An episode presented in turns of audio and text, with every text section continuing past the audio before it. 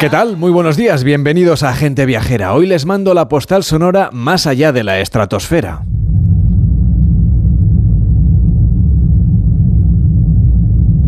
Este es el viaje que imagina y que está preparando una empresa francesa y que tiene previsto poner en marcha el próximo año. Una ascensión en globo aerostático más allá del punto en el que se aprecia de manera clara la curvatura esférica de la Tierra. Estamos a 25 kilómetros del suelo y bajo nuestros pies está el 98% de la atmósfera de nuestro planeta.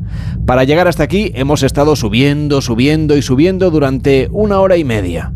Antes de embarcar, hemos podido disfrutar de un menú degustación elaborado por un chef con estrella Michelin que hemos además podido elegir a través de un catálogo de cocineros. Nos cuentan que estaremos aquí observando la inmensidad del espacio durante unas horas antes de descender. En realidad este viaje todavía es un proyecto, pero es un proyecto para el que falta muy poco. Dentro de unos 15 meses está previsto que los primeros viajeros se suban a este artilugio. Si quiere ser de los primeros, sepa que los billetes ya están a la venta, solo cuestan 120.000 euros. Dicen los creadores de Cefalto que esta experiencia va a ser además sostenible. Con esto de este globo, en realidad nos prometen que no emitiremos más CO2 que el que se produce para confeccionar unos pantalones vaqueros. Desde la estratosfera, observando el planeta al que tanto maltratamos, les mando hoy la postal sonora de gente viajera.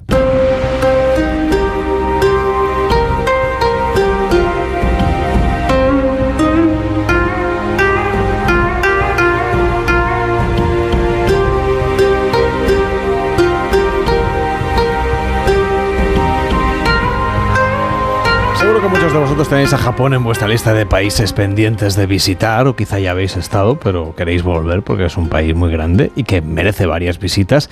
Así que os traemos la solución en Gente Viajera. Ya se puede conseguir el libro Manual para viajar a Japón y no morir en el intento. Con ese título, la verdad es que nos apetece muchísimo saludar a Laura Tomás de japonismo.com y que es una de las autoras del libro. ¿Cómo estás, Laura? Muy buenos días. Hola, ¿qué tal? Buenos días. Bueno, en España tenemos muchos prejuicios muchas veces sobre el mundo asiático por la literatura, por el cine, pero en realidad tú conoces además Japón no solamente porque has viajado muchas veces, tienes la web, tienes el libro, sino porque tú eres eh, intérprete y por lo tanto has hablado en japonés y con los japoneses de muchas cosas diferentes. Un poquito, un poquito. Ya es una trayectoria. La primera vez que pisé Japón fue en el año 2000. Estamos hablando ya de hace un montón de años. Estuve viviendo ahí un par de años y, bueno, una experiencia brutal, ¿no? Eh, eh, además, no hemos parado de estudiar, no hemos parado de viajar, no hemos parado de aprender realmente de, Japón. Así que, bueno, con muchas ganas también de estar aquí hablando un poquito de Japón. Siempre nos gusta estar hablando de Japón. Bueno, hasta tal punto que esto de japonismo se ha convertido en, eh, tu oficio y en el de tu pareja, ¿no? Sí, sí, un pequeño monstruo, porque realmente empezamos como el típico blog, un poquito de viajes. En 2006 comenzamos. Era un blog, bueno, íbamos escribiendo de nuestras aventuras, un poco de eh, todas las cosas que yo había aprendido, había vivido, sitios a los que habíamos ido en los años anteriores y sin, sin, planificarlo realmente, ¿no? sin quererlo ni beberlo realmente, eh, se ha convertido en lo que soy, que es una auténtica, yo siempre digo que es un pequeño monstruo, ¿no? una página web con muchísima información, no solo para viajar a Japón, sino también para conocer un poco más Japón y los japoneses. Habrá gente que dirá, bueno, esto de Japón lo tengo muy idealizado y no me quiero llevar una decepción, o al revés, mm. ¿no? Gente que pues a lo mejor tiene prejuicios, como decíamos al principio. Eh, en base a tu experiencia, que es una experiencia muy dilatada, ¿qué, ¿qué es lo que vamos a vivir cuando viajemos a Japón? Creo que Japón, siempre decimos que Japón es el país perfecto para viajar, para ir de viaje, porque nos va a sorprender visualmente, es muy diferente, ¿no? Es Asia, tiene esa parte asiática y eso nos va a hacer disfrutar mucho del viaje, nos va a sorprender, todo nos va a sorprender. Pero luego eh, tiene una parte que nos va a tranquilizar mucho, es todo funciona muy bien, hay bastante seguridad en las calles, no hay, pues, por ejemplo, pequeños robos, no es nada, no es nada común, estafas, no es nada común.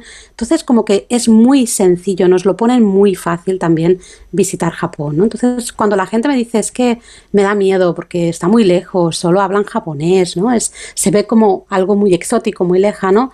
Eh, mi respuesta es siempre la misma. Tiene, tiene grandes cosas que le hacen como muy sencillo de moverte por el país, aunque no hables japonés y aunque no sepas nada, ¿no? O vayas con, con todas esas ideas preconcebidas que estarán acertadas o no, lo vas a disfrutar muchísimo. Todo es muy, de verdad que es muy sencillo viajar por Japón. La mejor manera de conocer Japón a fondo es hacerlo a través del ferrocarril, comprarse alguno de los abonos y perderse por, sus vías eh, férreas, llegando a todos los rincones de las islas que conforman el país. ¿Qué recomendaciones o qué consejos nos daría si nos vamos a comprar uno de estos abonos y queremos conocer Japón en tren?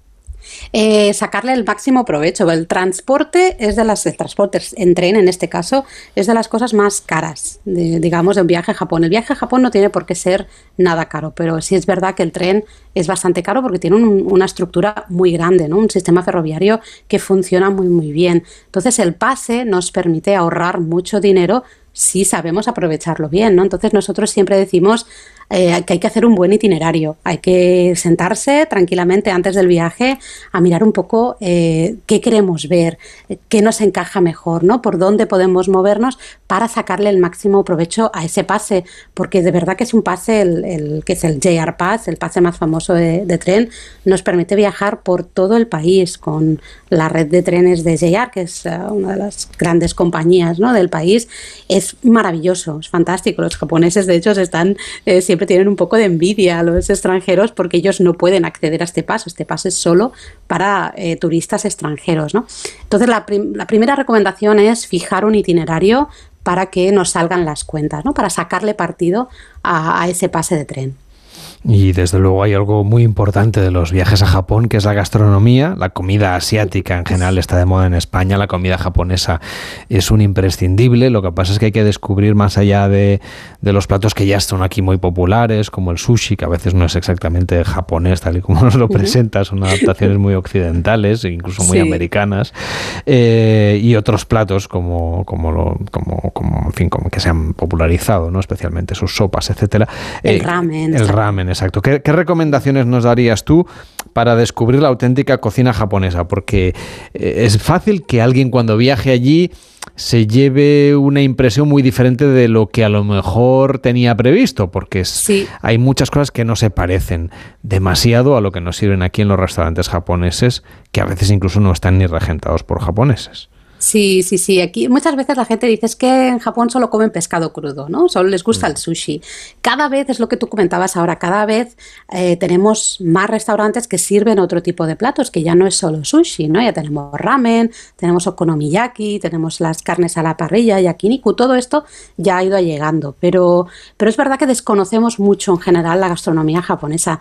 Y la gastronomía japonesa es que es muy amplia. Siempre digo que a veces es difícil repetir platos cuando vas de viaje. Hay tanta oferta y es tan variada que es muy difícil repetir. Nosotros ha habido viajes que hemos dicho casi casi el último día, hemos dicho, bueno, vamos a comer sushi porque todavía, ¿no? en 14 días o en 20 días todavía no hemos comido sushi porque hemos estado probando un montón de, platos diferentes. En el libro justamente, en, el manual, tenemos una sección de comida japonesa con, eh, con descripción de varios platos, los platos, desde platos populares a algunas explicaciones un poco de, de dietas ¿no? o platos un poco más específicos, pues para que el viajero también los pueda identificar más fácilmente y pueda decir, oye, pues esto me interesa o esto no me apetece mucho probarlo. ¿no? Pero es una gastronomía muy, de verdad que muy, muy, muy variada. Tenéis otro libro que se llama Un delicioso viaje gastronómico por Japón, que nos lleva justamente a los mejores rincones, que nos ayuda a comprender la manera como comen. Para muchos viajeros españoles el impacto es el desayuno porque nos rompe los esquemas completamente, ¿no? ¿Qué desayunan los japoneses? Los eh, japoneses desayunan siempre un pescado a la parrilla, acompañado de un bol de arroz, luego un bol, unas sopas, normalmente sopa de miso, algunos encurtidos y puede haber alguna cosita más. A veces hay una ensalada, a veces hay más verduras así hechas a la plancha. Este es el típico desayuno, ¿no? Y como mucho para beber, pues eh, van a beber té, verde o, té de cebada. Así que si sois como yo, que a mí yo necesito mi café de la mañana, pues se pasa un poco mal, ¿no? Pero igualmente siempre creo que es una experiencia. Siempre recomiendo alojarse en un ryokan, que es una posada, ¿no? un, hotel tradicional japonés, y vivir la experiencia de la cena tradicional eh, dormir en el suelo, sobre el tatami, luego levantarte y tener ese desayuno y luego ya cuando sales ya te compras el café y, ya despiertas del todo, ¿no? Pero es al menos una noche, digamos, un desayuno es toda una experiencia. Aunque, ya digo, ¿no? Eh, hacerlo, por ejemplo, 14 días o 20 días, estar desayunando esto todos los días, creo que a muchos nos cuesta, ¿no? Yo creo que es de las cosas más complicadas. Pero uno o dos días como experiencia me parece fantástico. Es otra manera también de, de ver cómo viven al final, porque eso es el desayuno tradicional. Claro, si queremos vivir como japoneses, eh, también tendremos que hacer ocio o disfrutar del ocio como disfrutan ellos. ¿Qué, actividad eh, que no sea muy tópica y que realmente sea lo, que llaman los viajeros una experiencia auténtica nos va a permitir ser lo más japoneses posible en nuestras vacaciones? Pues no sé si es tópico o no, eh, pero realmente lo que una de las opciones de ocio para los japoneses es el karaoke. Eh, para ellos en el momento que tienen un ratito libre se van al karaoke, en muchos casos hasta se van al karaoke solos, a lo mejor después de trabajar, si están muy estresados, se van al karaoke a cantar un rato y a desestresarse, ¿no? Qué terapéutico, ¿no? Eh, sí, sí, sí, es fantástico. La diferencia es que existen karaokes como los que tenemos aquí, que son como bares, ¿no? en el que tú cantas delante del resto de clientes, pero en Japón son muy populares lo que se llaman karaoke box, que básicamente son como hoteles, para entendernos. ¿no? Tenemos una recepción en la que tú eh, contratas, quieres estar en el karaoke una hora, dos horas, lo que sea, y te asignan una sala. Y es una sala privada en la que estás tú con tus amigos, con tu familia, con la gente que tú quieras, solo exclusivamente para vosotros, ¿no? Entonces tú estás ahí cantando con tu grupo de amigos o con tu, con tu familia sin nadie más. No tienes que estar escuchando al desconocido eh, cantando una canción, sino básicamente todo queda ahí en familia. Y esto es una opción fantástica, pues por ejemplo, para un día de lluvia, ¿no? Un día, a lo mejor una tarde de lluvia, que ya estás cansado de estar haciendo turismo, de estar caminando, pues puede ser eh, una opción fantástica porque es una experiencia, te digo, 100% japonesa. Laura, la verdad es que es un placer viajar a Japón y además hacerlo bien informado con este libro, Manual para viajar a Japón y no morir en el intento. Gracias por estar con nosotros. Feliz verano. A vosotros, gracias. En Onda Cero, Gente Viajera, Carlas Lamelo.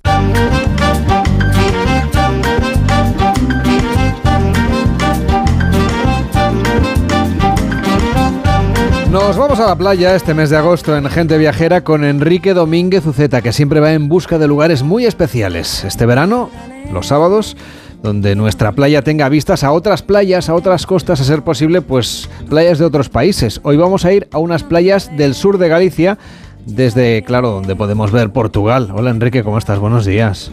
Muy buenos días, Carles. Pues sí, nos vamos a nos vamos a, la orilla de Portugal y Galicia en busca de uno de los paisajes seguramente menos visitados, a pesar de su belleza.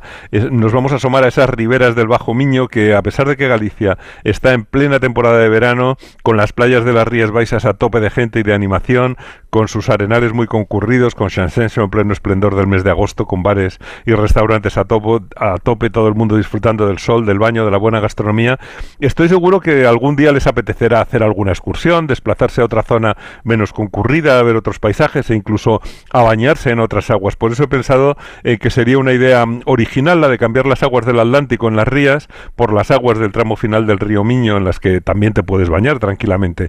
Eh, la desembocadura del Miño tiene mm, en su tramo final varias playas en un espacio natural diferente a todo el resto de Galicia. Eh, estamos hablando del sur de Pontevedra, donde el río Miño sirve de frontera natural con Portugal, marcando el límite entre los dos países.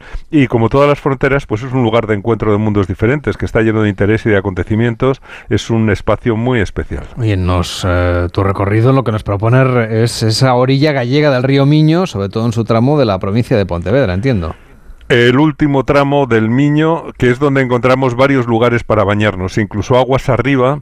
En, Arbo hay un paseo a lo largo del río y una playa en Sela. Hay otra playa fluvial, la de Guillarey en Tui, siempre con tierras de Portugal enfrente, pero donde el Miño realmente deja de ser río y se hace estuario es a la altura de Goyán, donde se remansa y ensancha. Aparecen islas arenosas, se forman playas en esas islas o en la costa. Eh, y yo creo que el lugar más impresionante es ya a la altura de Aguarda, en la verdadera desembocadura del río en el Atlántico. Ahí están las playas más concurridas de Aguarda, la playa de Omuiño, la de Area Grande, la de Alamiña y Armona, aunque hay otras menos utilizadas también, como la de Fedorento, Codesal o Carreiro.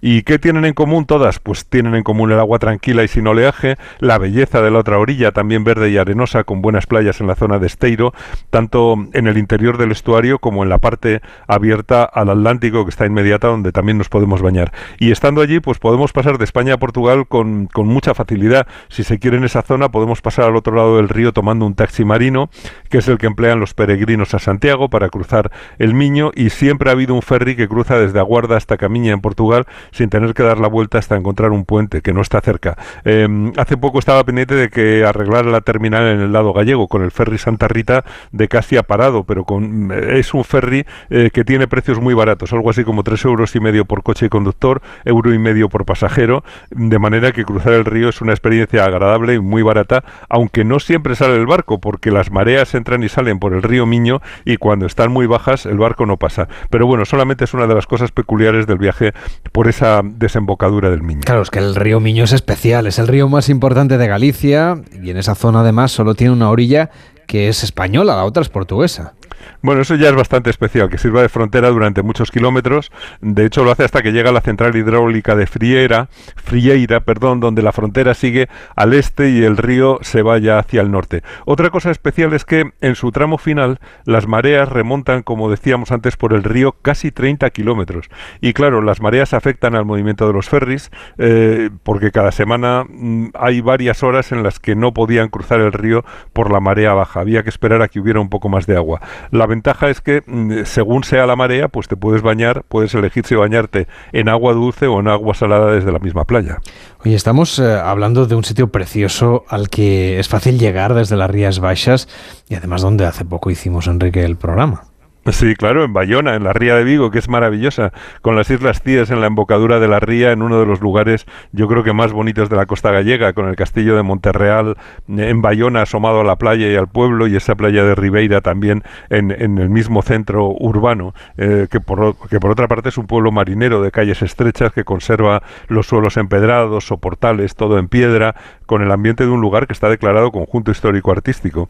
Yo la verdad es que eh, lo que propondría es salir de Bayona hacia el sur por la costa atlántica y luego ya pues cuando llegamos a la desembocadura del Miño girar para seguir eh, la orilla derecha hacia el interior por tierras por cierto que son de muy buenos vinos. Y bajando por esa costa atlántica se llega a la población de Aguarda que es la que domina la desembocadura del río Miño. Bueno, eso me enseñaron a mí en el cole. Mm. El niño también, desemboca ¿eh? también desemboca en Aguarda, provincia de Pontevedra, y sí he comprobado que es verdad.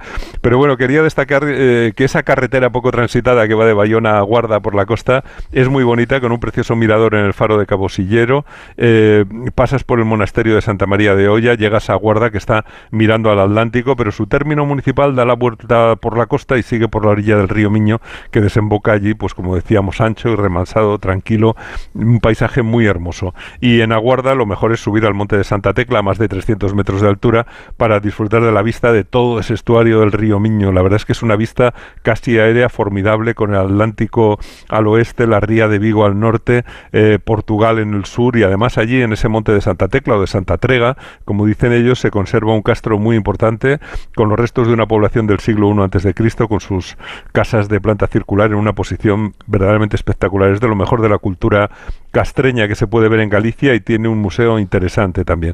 Y desde arriba pues se ven también esas playas que yo decía antes, las que están sobre el final del Miño, Muiño y Alamiña, que permiten bañarse en agua salada o en agua dulce. Y cuando sube la marea, pues tienen el agua salada del mar que entra y cuando baja la marea, pues tienen el agua dulce del río que sale al mar en un lugar realmente divino. Tú lo que nos propones, Enrique, es remontar aguas arriba siguiendo la orilla derecha del río Miño, que también tiene muchísimas cosas que ver. Bueno, no vamos a hacer una ruta detallada, pero hay que destacar el, interés del espacio natural, la belleza de esa parte final del río con las islas que se van formando por los arrastres de arena. Ahí está la isla da Junqueira, la isla Morraseida do Grilo, Morraseida das Barandas, islas arenosas de estuario ideales para la observación de aves. A quien le guste, desde luego, tiene allí también un pequeño paraíso. Y a ese tramo del Miño se asoma la comarca del Rosal o Rosal, que tiene esos vinos estupendos que están incluidos en la denominación Rías Baixas en un, en un paisaje de viñedos de uva albariña, donde también conservan eh, una cosa bastante insólita, que son dos colecciones de molinos de agua en cascada, de uno prácticamente va pasando a otro. Hay 36 molinos seguidos en la corriente del río Folón y 24 en la del río Picón, vale la pena verlo. Y luego pues ya el río Miño se encierra un poco y, allí se colocó el primer puente que cruza a Portugal, de Goiana a Vilanova de Cerveira. Oye, la verdad es que todo parece muy especial de las cosas que justifican ese viaje. Fíjense ustedes, en Galicia, con vinos, con molinos, con observación de aves, carreteras también secundarias muy interesantes, muchas cosas que ver. Bueno, sí, toda esa zona final del río se conoce como Bajo Miño, de aguas muy tranquilas y también muy ricas en pesca. ¿eh? En esas aguas siempre ha habido gran cantidad de esturiones, de salmones, de lampreas, de anguilas. Desgraciadamente ya no quedan esturiones ni salmones, pero todavía se encuentran anguilas y las rarísimas lampreas que se han ido recuperando. Pero bueno, estábamos en Aguarda y cerca de Orrosal y podemos comenzar una ruta llena de cosas interesantes. El mirador desde el Calvario de Tabagón, la fortaleza de Goyán a la altura del puente que cruza Portugal y se llega a Tui, que es la joya monumental de la zona, eh, en el lugar en el que hay otro puente muy importante que cruza a Portugal. La verdad es que Tui parece sacada de un cuento medieval porque es fuerte, está elevada sobre el río, tiene una catedral fortaleza impresionante de los siglos XII y XIII, un casco antiguo también espectacular, pero sobre todo esa catedral con almenas que no sabes si es un templo o un castillo, es muy impresionante. Y toda la ribera del Miño que sigue hacia el este, pues es preciosa. En Vilanova de Cerveira puedes alquilar un catamarán, yo creo que es una actividad estupenda para ir hasta Aguarda y regresar por las aguas mansas del río. En el barco además te puedes llevar tu música, tus bebidas y pasar un día maravilloso, bañarte y bajarte en las islas. Y bueno, también se puede hacer un crucero por el río en barco eléctrico solar o una ruta en bicicleta a lo largo de, del río o alquilar una Zodiac y recorrer a tu aire esa, esa parte de la desembocadura del río. Pues muchas oportunidades de disfrutar de las aguas del Bajo Miño y de bañarse en España, pero mirando a la costa de Portugal. Un viaje que hoy nos ha propuesto Enrique Domínguez Uceta, que además es muy cercano, sobre todo para aquellos que estén de vacaciones en las Rías Baixas. Gracias Enrique y hasta mañana. Hasta mañana.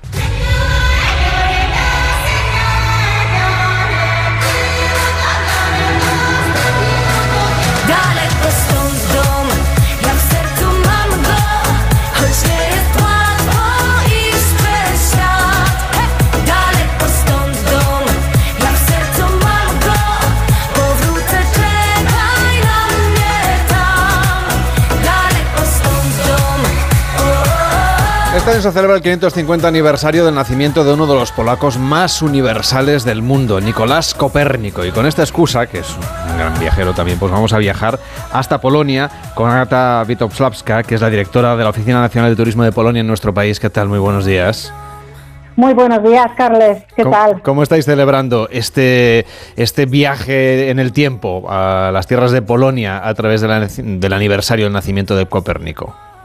Pues por todo lo alto, porque Copérnico, como tú has dicho, es uno de los polacos más célebres y también un personaje muy importante, no solamente para Polonia, pero, pero para toda la humanidad, con lo cual yo creo que es un personaje universal cuyas huellas se puede seguir visitando Polonia y varios lugares relacionados con, eh, con Copérnico. Por ejemplo, su ciudad natal, que se encuentra a unos 220 kilómetros de Varsovia y 170 kilómetros de Gdańsk, con lo cual buena excusa para mm, hacer una parada por ahí pues, este año. Pues si te parece podemos hacer una ruta de Copérnico por Polonia. Bueno, pues eh, hemos mencionado la ciudad de Torun, que de por sí es muy digna de visitar porque es una ciudad gótica perteneciente antiguamente a la Liga Hansa, con lo cual se enriqueció con el comercio por el río, eh, por el río Vístula. Toda su arquitectura es gótica y está inscrita en la lista de patrimonio de la, de la humanidad. La ciudad de Torun sí que es una parada muy recomendada eh, este año y no solamente este año, también eh, en cualquier viaje por, eh, por Polonia, por visitar precisamente este extenso casco antiguo, ¿por qué no acercarse a la casa natal de Nicolás Copérnico, ir al planetario y probar también las famosas las famosas pastas de miel y jengibre que se preparan, se siguen preparando según una receta milenaria y que seguramente Copérnico, que nació por ahí, seguramente las probaba y, sentía ese olor específico a miel y a, eh, eh, las especias. Eh, y además, los que todavía no tienen decidido el viaje o sí que van a viajar a Polonia y estarán en Torun entre, por ejemplo, el 15 y el 19 de agosto, podrán eh, acudir al festival eh, que se llama Bella Sky. Sky, cielo en, eh, en, inglés, obviamente se refiere de alguna manera a la ciencia de astronomía, también a Copérnico, pero este año el festival que se celebra desde 2009 va a girar en torno al personaje. Los organizadores todavía no, eh, no desvelan, digamos, eh, las características eh, de, esta edición del festival, pero sí el protagonista será Copérnico. serán varias instalaciones dentro del casco antiguo de Toro y en total serán 20. Se trata de obras de arte tipo performance, arte, de, arte audiovisual en diferentes espacios y también el mapping, o sea, la proyección de luces en las fachadas de los edificios más eh, emblemáticos e históricos eh, de, la ciudad. Lo que sí que es importante también que el acceso a estas instalaciones es gratuito, excepto una zona que se llama la zona sorpresa. Así que eso sí que no sabremos eh, hasta que vayamos por ahí y lo, y lo visitemos. Además de, hablabas antes de la gastronomía, hay que recordar que la World Culinary Awards, estos premios internacionales, consideran la cocina polaca como una de las 20 mejores del mundo, pero a mí me da la sensación de que aquí en España conocemos relativamente poco la cocina y la gastronomía de Polonia. ¿Nos puedes recomendar algún plato ideal para este verano? Bueno, hay muchos platos ideales para este verano, pero yo me voy a tener a lo tradicional, eh, a las empanadillas, que en polaco se llaman pierogi. Algún periodista español dijo que pues las empanadillas tienen su origen en China y en Polonia precisamente, que es el paraíso para probar, sus diferentes, digamos, eh, modalidades, ¿no? O sea, los rellenos tradicionales, como es el chucrú con setas, queso blanco con patata o carne, también eh, propuestas para la gente que atiende los nuevos estilos de, estilos de vida, me refiero a veganos y vegetarianos, pero visitando Polonia en verano precisamente, ahora en agosto, por ejemplo, recomendaría probar los pierogi, las empanadillas dulces, rellenas de frutas de temporada, que sí que hay muchas en, eh, en Polonia. Y la verdad es que también será una experiencia gastronómica sorprendente. Y estamos familiarizados eh, con los viajes a Polonia en España últimamente, es decir, estamos mm, después de la pandemia volviendo a conocer vuestro país. Poco a poco estamos, eh, están, eh, los viajeros españoles están volviendo a, interesarse por Polonia, que ya de antes de la pandemia gozaba de buena ¿cómo decirlo?, buenas referencias por parte de los que nos han visitado, porque Polonia sigue mm, siendo una sorpresa muy positiva. Igual que la gastronomía, que, sorprende que, la polaca sea la primera entre los eh, países centroeuropeos debido a nuestra historia, porque en lo gastronómico tenemos influencias tanto del este, por ejemplo, de Turquía, las influencias judías, y por parte del occidente, sobre todo en lo gastronómico, las influencias francesas, de la misma manera también a los españoles les sorprenden las ciudades, el patrimonio, el color eh, y sobre todo, pues en esta época del año, pues el ambiente casi mediterráneo que se respira en, los espacios, en, nuestras principales ciudades, que hay muchas que visitar, no solamente Torun. Hablábamos, por ejemplo, de, los intereses de los españoles. Una de las cosas que seguramente más nos atraen, además de la gastronomía, cuando visitamos un lugar, es por supuesto su patrimonio. Hemos hablado ya de algunas de las rutas, en este caso con la excusa de Copérnico, que se celebra este año el aniversario. Pero yo quería hablar de un recorrido de senderismo por Polonia. Por ejemplo, recorriendo la costa báltica, que es cada vez más apreciada, sobre todo a través de los cruceros y demás, pero que hay otra manera de conocerla en este caso, que es a través de esa ruta de 350 kilómetros, unos 10 días podemos necesitar para conocerla. Sí, efectivamente, y además hay que tener en cuenta que la costa báltica es todavía bastante virgen gracias a la legislación que no permite construir muy, muy cerca de, de la costa y de las playas. Son 500 metros, que hay que alejarse ¿no? Eh, con, las construcciones de la playa. Eh, el tiempo también es eh, favorable en verano porque no hace tanto calor y la brisa del mar también ayuda. Por el camino se pueden visitar algunos espacios naturales y un parque nacional, por ejemplo, el de las dunas móviles. la ruta especialmente recomendada es la que transcurre eh, por un lado teniendo el mar eh, Báltico y por el, por el otro lado un lago de aguas dulces. Pero bueno, esta ruta que mencionas a lo largo del Báltico no es la única, porque en Polonia hay muchos espacios naturales, miles de espacios naturales y 23 parques, parques nacionales, o sea, con la naturaleza de flora y fauna protegidas. Pero ahí también se pueden hacer eh, pues estas rutas de senderismo. Y tengo además buena noticia porque obviamente el viajero español, como tú bien has indicado, se interesa mucho por, por el patrimonio y en Polonia en muchas ocasiones es posible visitar una ciudad monumental, histórica, de interés cultural y artístico, y también aprovechar los parques nacionales que están cerca, hacer esta escapada desde la ciudad para hacer rutas de senderismo. Voy a dar unos ejemplos. Por ejemplo, cerca de Varsovia se encuentra el Parque Nacional de Campinos, es muy grande, es reserva de la biosfera, donde se pueden hacer eh, rutas hasta tres días. Cerca de Cracovia, que es el destino, eh, yo diría que preferido hasta ahora, hasta que conozcan más por los viajeros españoles, pues tenemos otro parque nacional que visitar, que se llega en transporte público ya podemos hacer una ruta y visitar también algunos castillos eh, ubicados en este, en este parque nacional o por ejemplo la ciudad de Poznan que se encuentra en la franja en la franja oeste del, eh, del país. Así que las posibilidades son muchas y yo recomiendo eh, pues visitar por ejemplo nuestra página web donde tenemos un artículo dedicado a estas rutas de senderismo que además sabemos que a los viajeros españoles les gusta este tipo de actividad a mí me tiene el corazón robado la selva de Bialovietza desde que pude conocerla y además allí podemos encontrar ese bisonte europeo, es, es que es un lugar único en el continente. Es el lugar único y yo sobre todo también se trata de un parque muy extenso que además es patrimonio de la humanidad.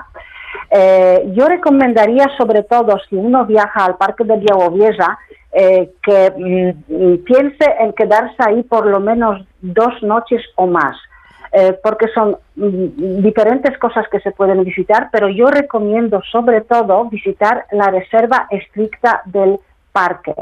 Hay que reservarla con algo de antelación, sobre todo si se quiere visitarlo con eh, guías eh, hispanoparlantes, que los hay.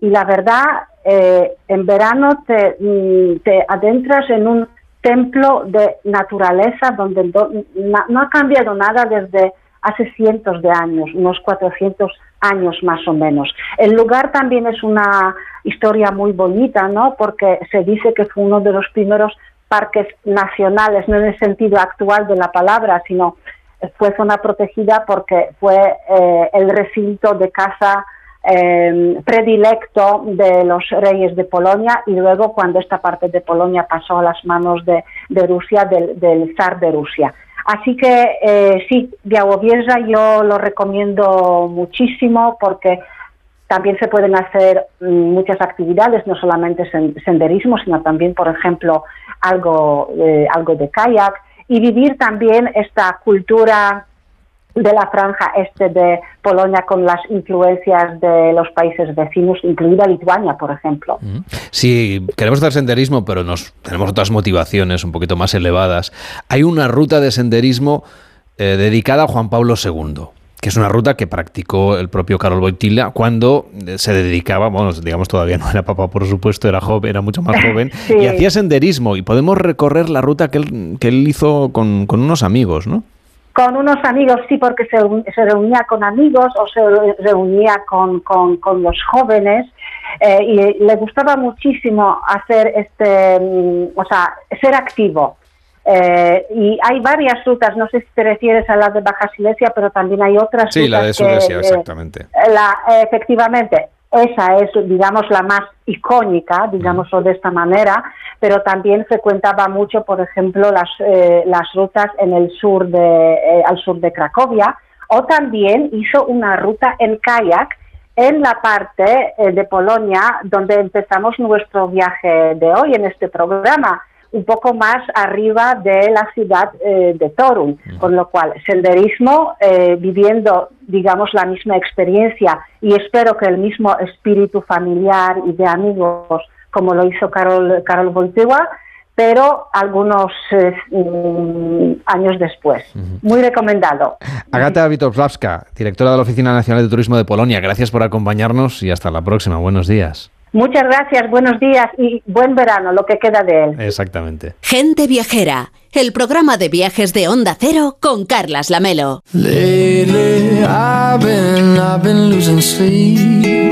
Dreaming about the things that we could be. But baby, I've been, I've been praying hard. Said no more counting dollars, we'll be counting stars. El planeta está lleno de lugares sorprendentes, algunos de ellos prácticamente deshabitados, deshabitados desde el punto de vista humano, pero no de la naturaleza. Una propuesta interesante sería leer el libro La vida en los espacios vacíos del planeta, un libro que nos recoge los mejores lugares desérticos de la Tierra. Lo ha escrito Sebastián Álvaro y José Mari Azpiazu, se lo recomiendo.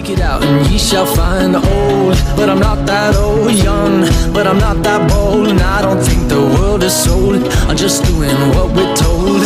I feel something so right, doing the wrong thing.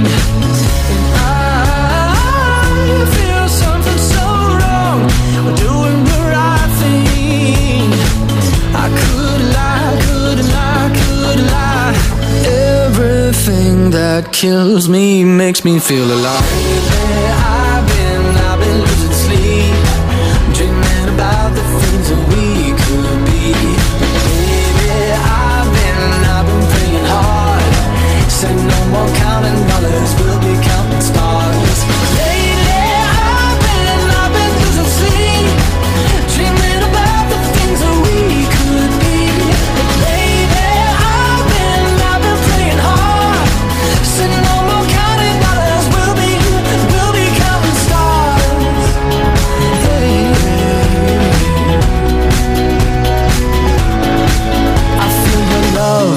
feel it burn down this river every turn. Hope is our four letter word. Make that money, watch it burn. Old, but I'm not that old. Young, but I'm not that bold. And I don't think the world is sold. I'm just doing what we're told.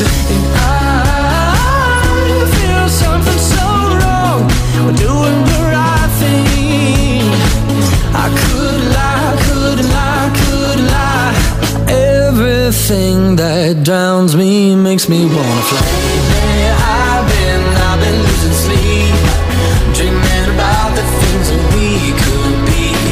Baby, I've been, I've been praying hard. Say no more counting dollars, we'll be counting stars.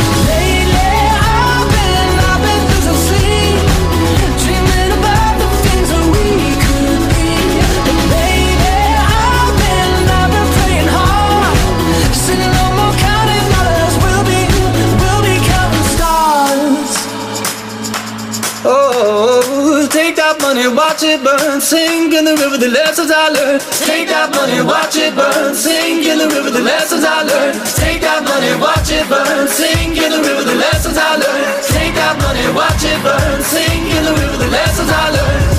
Everything that kills me makes me feel alive.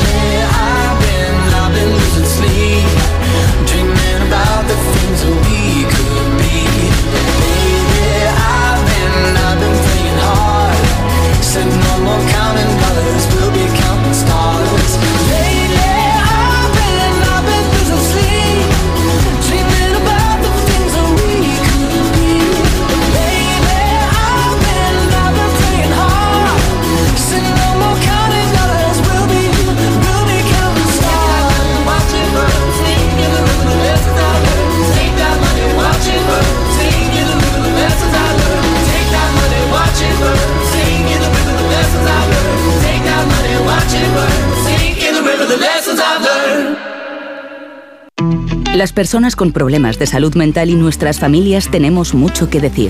En Salud Mental España defendemos nuestros derechos y mejoramos nuestra calidad de vida. Por una atención comunitaria, empleo, vida independiente, igualdad y mucho más. 40 años por la salud mental, por los derechos, por ti. Almería, eres mi sol. Sol que ilumina arena dorada y playas salvajes. Luz de cine, cielo estrellado, paisajes infinitos de color azul siquier. Eres vida, historia, arte y tradición. Almería, eres mi sol. El sol que necesito. Diputación de Almería y Costa de Almería. Este verano tienes un lugar muy cerca de aquí que te hará rugir de emoción. Dinópolis. Adquiere ya tus entradas en dinópolis.com y conoce el nuevo recorrido temático Mar Jurásico y sumérgete en las profundidades más salvajes. Ven a Teruel a disfrutar del fascinante mundo de los dinosaurios. Solo los más rápidos disfrutarán de ofertas increíbles en el corte inglés. Para ir haciendo boca, ¿qué te parece un jamón de cebo 50% ibérico antes a 129 euros y ahora a 99? Me parece que te vas a poner a ver tutoriales para aprender a cortarlo de una vez. Así son las ofertas límite en el corte inglés, del 3 al 6 de agosto en tienda web y app.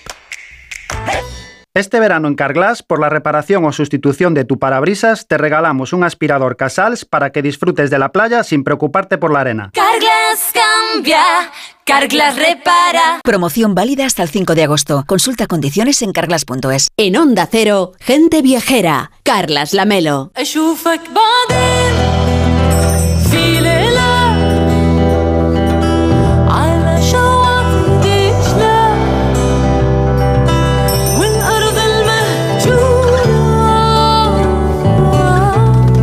Jordania ha maravillado a sus visitantes durante siglos con su patrimonio mundial, sus pueblos afables, sus evocadores paisajes de desierto. Es un destino de leyenda que ha inspirado a los viajeros, a los artistas y que desde siempre ha acogido a los visitantes, a los mercaderes, desde las caravanas de camellos que recorrían la legendaria carretera del rey a los mercaderes nabateos, los legionarios romanos, los ejércitos musulmanes, los fervientes cruzados. Todos ellos atravesaron esta tierra y dejaron allí grandes monumentos, pero hoy nos interesa sobre todo la naturaleza de Jordania.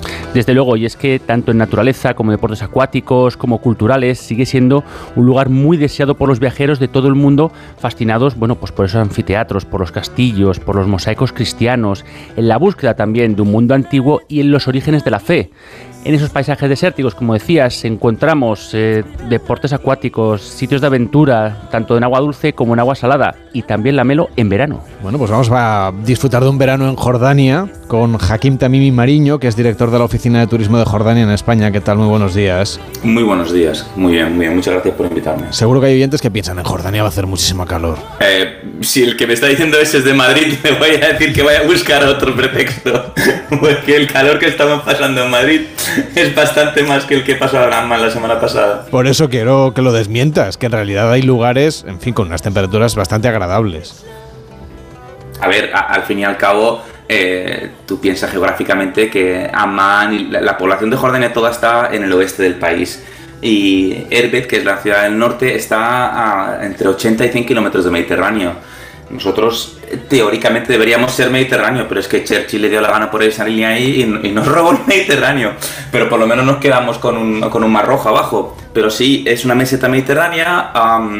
la valla, la- toda la zona del oeste, como está en la orilla de la gran falla del Mar Muerto, entonces son valles y valles y valles, entonces ahí hay una colada de viento. eh, entonces por la noche por lo menos las temperaturas viajan, eh, bajan. Es verdad que en verano es caluroso, pero las temperaturas por la noche bajan. Y esos valles que os acabo de mencionar, que van todos dirección al punto más bajo del mundo, pues normalmente eh, también son canales de agua. pero- cañones con paredones de 100 metros y, y con cosas muy bonitas que os contaré un poco más adelante. Pues venga, de eso te voy a preguntar, de las actividades acuáticas para estar fresquitos recorriendo Jordania. A ver, yo, yo eh, aunque no lo suene, yo soy jordano y he vivido ahí 30 años de mi vida solo tengo 37, así que la mayoría. Em, y yo me pasaba los fines de semana en los cañones. Um, bajaba de Amman en una hora, dos horas en coche, pues bajábamos a cualquiera de los varios cañones que habían eh, eh, desembocando el Mar Muerto o ya del Mar Muerto subiendo para arriba al cañón para llegar a algunas cascadas que tú te piensas que estás caminando en medio desierto y de repente encuentras una cascada de 120 metros en la cual te haces ahí la foto del anuncio de Herbel eh, Shampoo mojándote el pelo debajo de una cascada natural o, desde más arriba, desde la meseta que van bajando hacia abajo también hay cañones y algunos de esos pues tienes toboganes naturales de agua, eh, charcas para nadar, eh, es, es- sí, es, es bastante, es bastante chocante eh, porque tú estás en una meseta que una llanura que es seca, pero luego en los valles son tropicales. Por, entre el calor y el agua, pues tienes metros de bambú eh, en altitud y distancias de kilómetros de plantaciones de tomate, por ejemplo, para, que usan el agua para esas plantaciones. Eso es en sentido a lo que son la zona que está más al mar muerto eh, y tal como decía, esos cañones pueden ser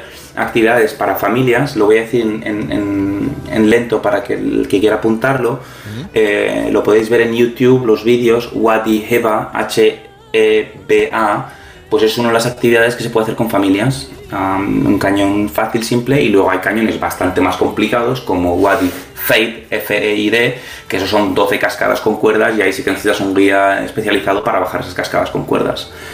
Eh, eso es en sentido a lo que es aventura y es eh, moderada y, simple y complicada en la zona del Basin del Mar Muerto y bajando todo hacia la zona del Petra.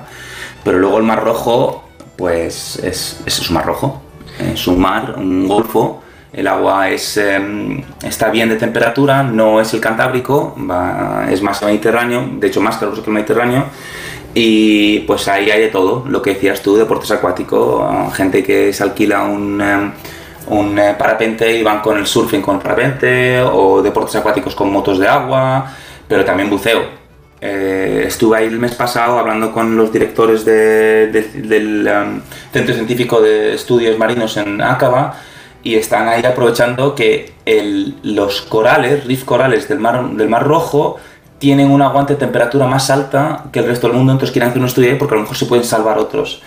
Eh, esto lo digo para deciros que los corales del Mar Rojo son mágicos. Es decir, tú bajas a medio metro y ya te chocas con un coral y todo tipo de colores, todo tipo de pececitos. Está Nemo, el primo, el tío, toda la familia de Nemo para hacer buceo. Y con bombona o sin bombona, con snorkel te basta, ¿eh? Ujú. Jaquín, y- entonces lo podemos dividir como en tres grupos, ¿no?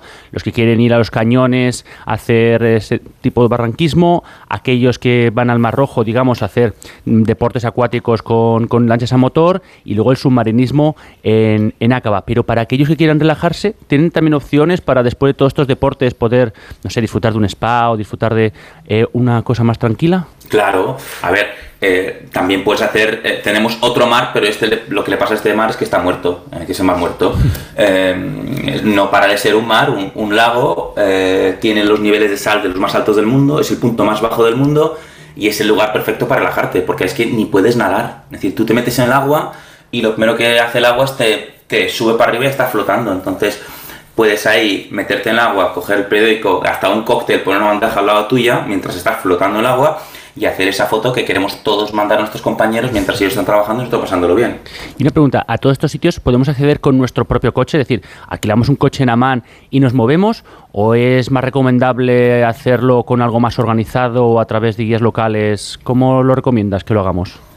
Mira, ca- cada uno tiene su preferencia. Hay gente que prefiere ir en grupo. Hay gente que le gusta viajar en grupo, organizado, no quieren molestarse en ese sentido. También le gusta el sentido de conocer a, a un grupo que vayan juntos, que tengan ahí un... Y hay gente que viaja solo, los, eh, los FIPs, que les gusta viajar solos.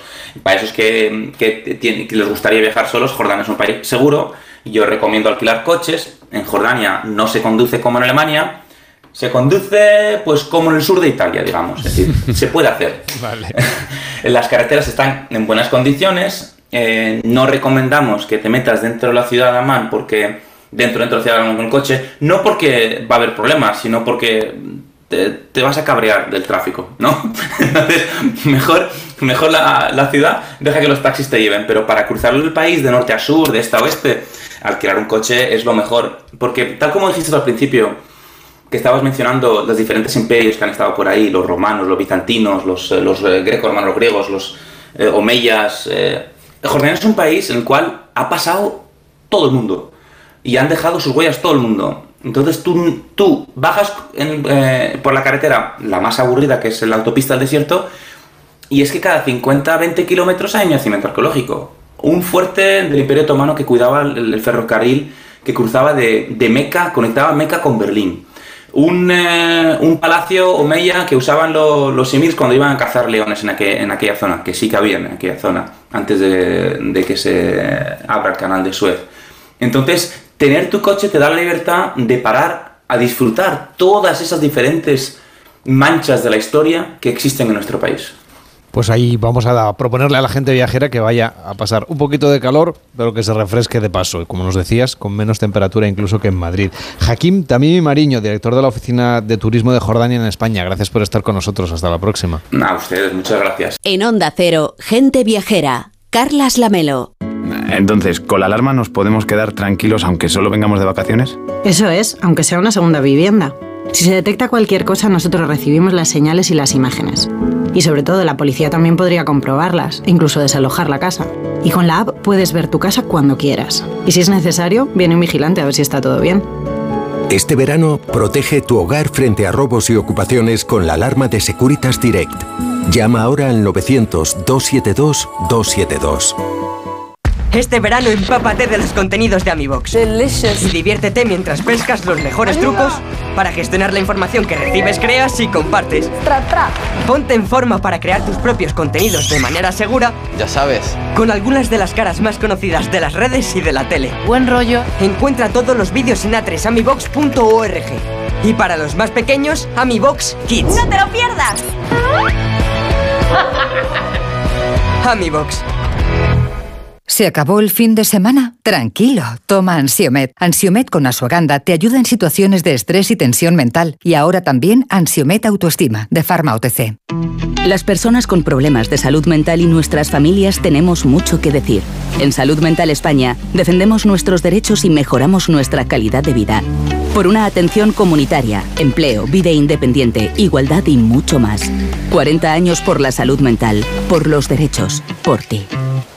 Este es un mensaje para todos los oyentes de radio y es solo para decir gracias. Gracias por dedicarnos tres horas cada día. Gracias por escucharnos en casa, en el coche, en el trabajo, en un móvil o donde sea, en directo o en podcast. Gracias por tu fidelidad, porque gracias a ti, la radio sigue siendo un gran medio, el más creíble, en el que más confías y el que mejor te informa y entretiene. El medio del día a día, de la actualidad al instante y que te acompaña siempre estés donde estés. Radio Value, la Asociación de Radios Comerciales, te da gracias a ti. En Onda Cero, gente viajera.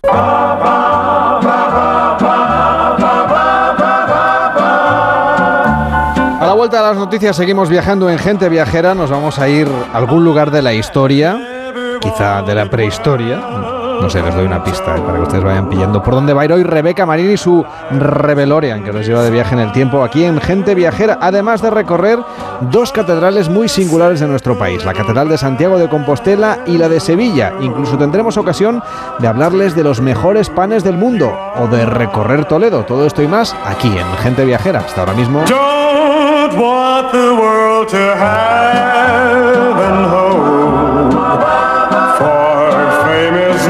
My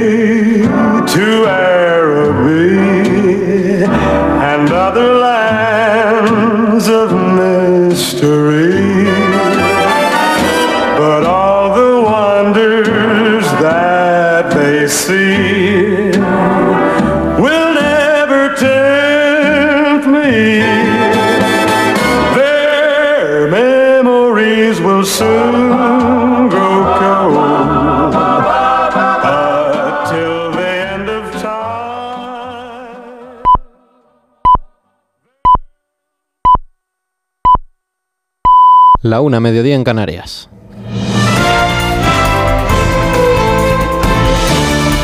Noticias en Onda Cero.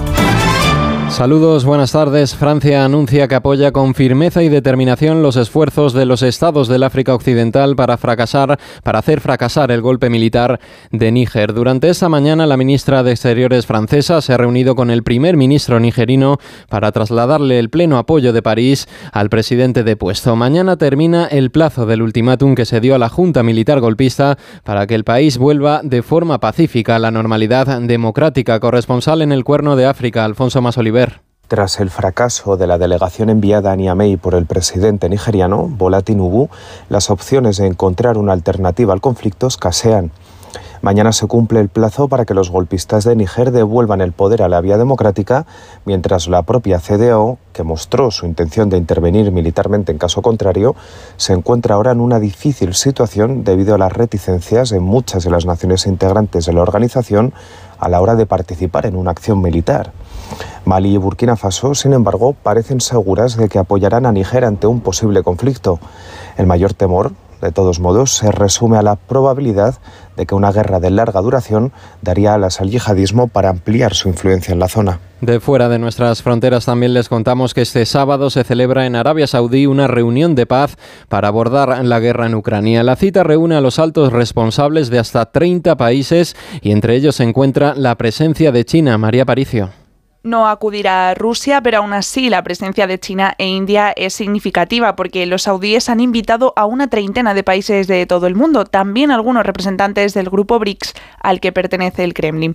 Serán los diplomáticos de medio nivel y los comisionados de seguridad los encargados de defender los intereses de cada país y tratar un plan de paz para Ucrania. La iniciativa que Zelensky ve con buenos ojos se produce como un intento del gigante árabe de aupar su influencia mediadora en conflictos internacionales. ¿Sobre qué de esta cumbre de paz improvisada, parece difícil presagiar un avance real hacia un acuerdo de paz en Ucrania. Y en nuestro país, a lo largo de la mañana, diversos accidentes han provocado largas retenciones en este primer fin de semana de agosto. Conectamos con la DGT para conocer la última hora. Patricia Arriaga, buenas tardes. Buenas tardes, pues a esta hora pendientes de Burgos de un accidente en la AP1 a la altura de Zuñeda que ocasiona más de 5 kilómetros de retención hacia la capital burgalesa, pero también por alcance intensa en Teruel la A23, en Valde de Cebro en dirección Sagunto, en Valencia en la entrada por la A3 en Chiva y en la salida de Sevilla en la A49 en Benacazón. Retenciones de salida de Madrid, especialmente la A5 en Arroyo Molinos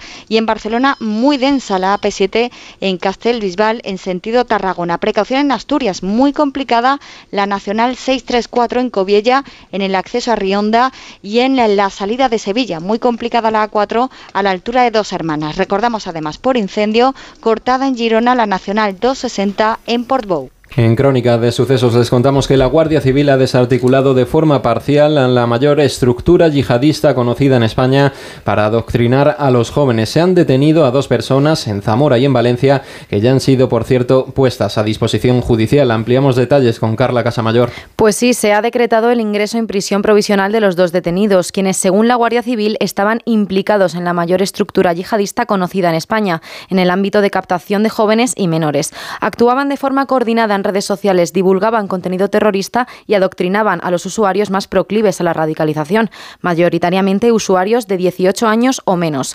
Posteriormente los integraban en un grupo privado gestionado por los dos detenidos, donde ellos mismos traducían los contenidos para facilitar su comprensión a los hispanohablantes. En este grupo hay 10 provincias españolas afectadas. No solo en el ámbito virtual, también se han detectado pintadas en las vías públicas que exponen los lemas de la organización terrorista. Para el éxito de esta operación, iniciada por la Guardia Civil en 2022 ha resultado fundamental la colaboración de la DGTS marroquí, que manifiesta la importancia de la cooperación internacional para poder hacer frente a la amenaza que supone el terrorismo. Deportes, Carmen Díaz. El mundo del deporte se vuelca con Ricky Rubio tras anunciar su retirada temporal del baloncesto por motivos de salud mental. El primero en mandarle su apoyo ha sido el seleccionador Sergio Scariolo, diciendo que en la familia desde siempre las personas vienen antes que los resultados. De la misma manera lo han hecho compañeros como Sergio Yul, que le ha mandado ánimos, o Willy Hernán Gómez con la frase de superación de Ricky, never too high, never too low, nunca demasiado alto, nunca demasiado bajo. Una decisión que altera los planes de la selección de cara al Mundial que comienza para España el 26 de agosto. Además, ha finalizado la clasificación del Gran Premio de Gran Bretaña de motociclismo con el enviado especial de la revista Motociclismo y de Onda Cero, Chechu Lázaro.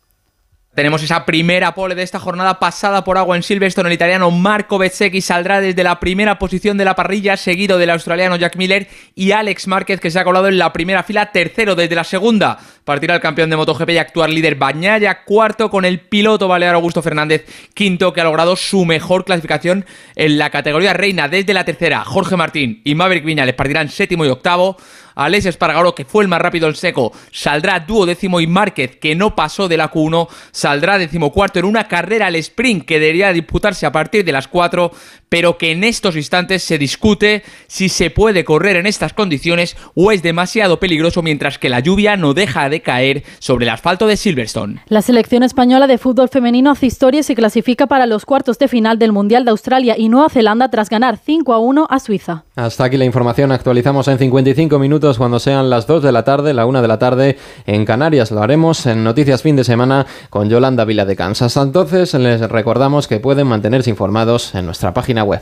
Síguenos por internet en ondacero.es.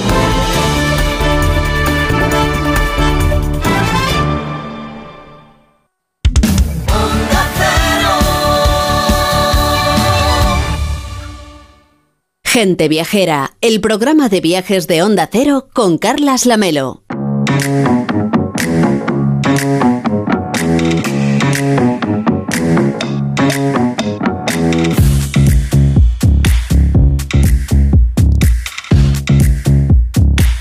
Cada día soy más fan de los viajes en el tiempo con Rebeca Marín, que nos va a acompañar durante todo este mes de agosto también, cada sábado en Gente Viajera, para viajar a momentos cumbre de la historia, viajando en el espacio y en el tiempo. ¿Qué tal, Rebeca? ¿Cómo estás?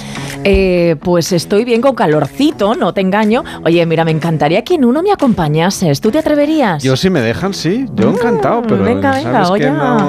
Voy a- voy a- voy a quedado la máquina en Madrid y claro... Voy a me ver si manejo. lejos, si lo manejo y te dejo un hueco en el Revelorian, ¿vale? Venga. Venga.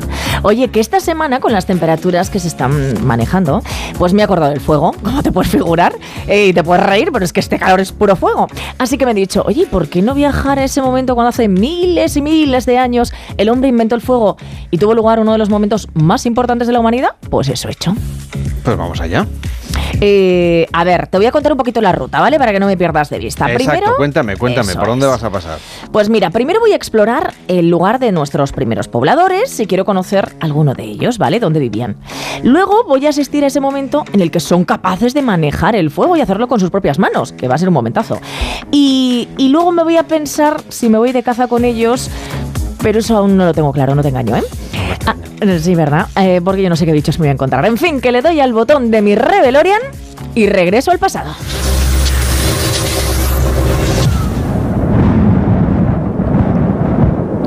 Ay, ay, ay. Bueno, ¿estás Paraguas no llevas, claro, porque... Uf, uf, uf. Acabo de llegar, Carles, a un paraje inhóspito. El viento y el frío es brutal, como escuchas. Y luego dice de los, de los inviernos en Segovia, ¿sabes? Que mi padre es segoviano. En fin, he viajado a más de un millón y medio de años atrás en el tiempo. Claro, es que estoy en el paleolítico. Uh, a ver si me resguardo por aquí. Ten en cuenta que el frío hace miles y miles de años era mucho más fuerte. Eh, porque claro, ahora sufrimos lo que es el calentamiento del planeta. Eh, creo, que debo estar, yo qué sé, la verdad, por Asia Oriental, África, la verdad es que no lo tengo claro. Eh, los primeros restos del Homo erectus, que es el homínido que vive en esta época, fueron encontrados en Indonesia, en Java. Pero luego se trasladaron a otros continentes. Uf, Qué frío, Mira, ¿no? uf, estoy helada, Está te lo digo. a mí. Uf, y yo me tendría que haber traído el pluma si no lo he hecho. En fin, a ver si alguien me da. ah, pues eso, Calor. me trae. Sí, sí. no sé si creo que un Homo erectus me dé calor aquí. Suena fatal tal y como lo estás diciendo. Total, pero bueno. total, total. Uy, Cuidado. Uy, uy, uy, uy, uy. Cuidado que viene otro bicho. Madre mía, ¿y este qué es? ¿Esto qué es? Mira, es, es- es un animal, pero, pero te juro que no sé decirte cuál. ¡Ay, Dios! Muy amigable no parece, eh, eh, yo- ¿Sabes lo que te digo? Que yo no me quedo aquí sola ni de broma. El frío, los animales. Mira, mira, me están haciendo gestos. Me están haciendo gestos desde el fondo. ¿Pero qué es esto? Mira, yo no sé si me da más miedo el sonido del animal o los guturales que me están haciendo. Lo que estás escuchando son unos señores que son homo erectus como tú, como te decía, que intentan comunicarse conmigo. A ver, creo, yo intento traducir. No yo hemos sé- cambiado tanto, ¿eh? según, según en qué contextos. A mí te lo digo. Estoy de acuerdo contigo, por eso yo creo que los voy a poder entender. Y creo que me están invitando a entrar en la cueva. Tú misma. Eh, sí, no, pues sí, no sé qué hacer, pero es que no sabes el frío que hace. Date cuenta que estos homínidos fueron los primeros que se comunicaron por sonidos, eh, aunque sean indescifrables, que te voy a contar. Eh, eso sí, caminan erguidos, como su nombre indica, erectus. Y mira, y aquí dentro, me voy a meter en la cueva, ¿vale? Vale. Eh, aquí dentro hay una familia, un hombre, una mujer, un niño, un bebé. El hombre mide, bueno, ya, estoy ya- ya parece un sitio mm, más familiar. Sí, te- es que sufría por ti, eh, por tu seguridad. A ver, estoy realmente en la precueva, ¿eh? porque luego me adentraré más. Estoy en la precueva, aquí el, el- el hombre eh, pues mide un metro ochenta, me está haciendo como gestos para que entre más, me, introduzca más adentro, pero bueno, de momento voy a, voy a describirte a ver qué es lo que veo. Eh, todos tienen fuertes mandíbulas, no me extraña, claro, con lo que tiene que comer. Y su cabeza es algo más pequeña y desproporcionada con el cuerpo, ya sabes, claro, el cráneo les va a ir creciendo con los años según avancemos. Y te voy a decir una cosa, que el pelo también lo tienen crecidito por todo el cuerpo. Aunque yo te diría que en nuestros días he visto señores en la playa con el mismo pelo que estos señores también. Yo te he dicho que no hemos cambiado tanto. No, no, no, no, no. Eh, um, ¿Qué hago? ¿Me adentro? Carles. Dale, sí, dale, ¿no? Dale, dale, sí, hombre. Eh, Conversaciones se les tienes que dar. ¿Qué hago yo? Les... Madre mía.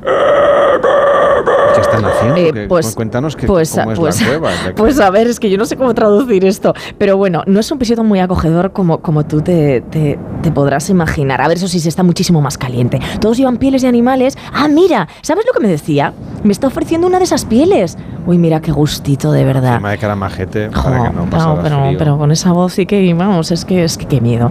Eh, mira, parece que llevan, sí, eh, uy, estoy, ¿sabes qué? Viendo varios animales colgados desangrándose. Parece que llevan un par de días aquí. El olor, hombre, pues te imaginarás que no es el mejor.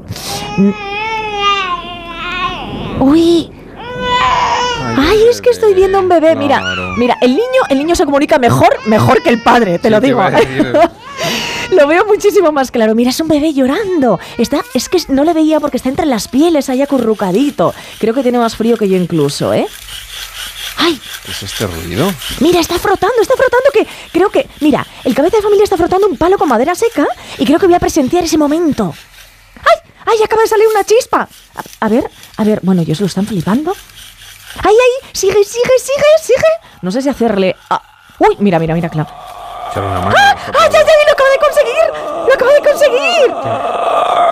Eh, bueno, No digas que acaban de inventar el fuego. Te lo digo de verdad. fuego, bueno, bueno, bueno, bueno. Claro, es- está- estamos. Mira, voy a proteger yo el fuego porque esto no se puede apagar, por Dios. Creo que los, esos sonidos significan que está contento, ¿no? Pero imagínate, no me extraña. Eh, esto va a cambiar sus vidas y la historia por completo. Date cuenta que, claro, habían visto el fuego antes. No es la primera vez, pero claro, Claro, lo habían esto. visto sobre todo, Exacto. claro, natural. Eso es, un rayo provoca una llama o, o de repente un volcán, ¿no? Pero claro, no lo controlaban. Y cuando tenían ese fuego que era fortuito, pues claro, o sea, lo protegían con su vida, lo ponían en, antor- en antorchas y si se apagaba, pues claro, a ver cuándo podían volver a tener fuego.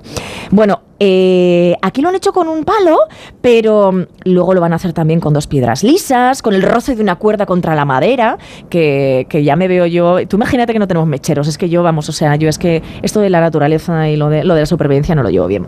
Bueno, a partir de aquí, lo más importante de este fuego, mira, ¿escuchas el crepitar? Qué maravilla. Bueno, y además se está de un calentito ahora, ahora sí. Van a poder cocinar animales que cazan, crear utensilios para lucha, defenderse, calentarse.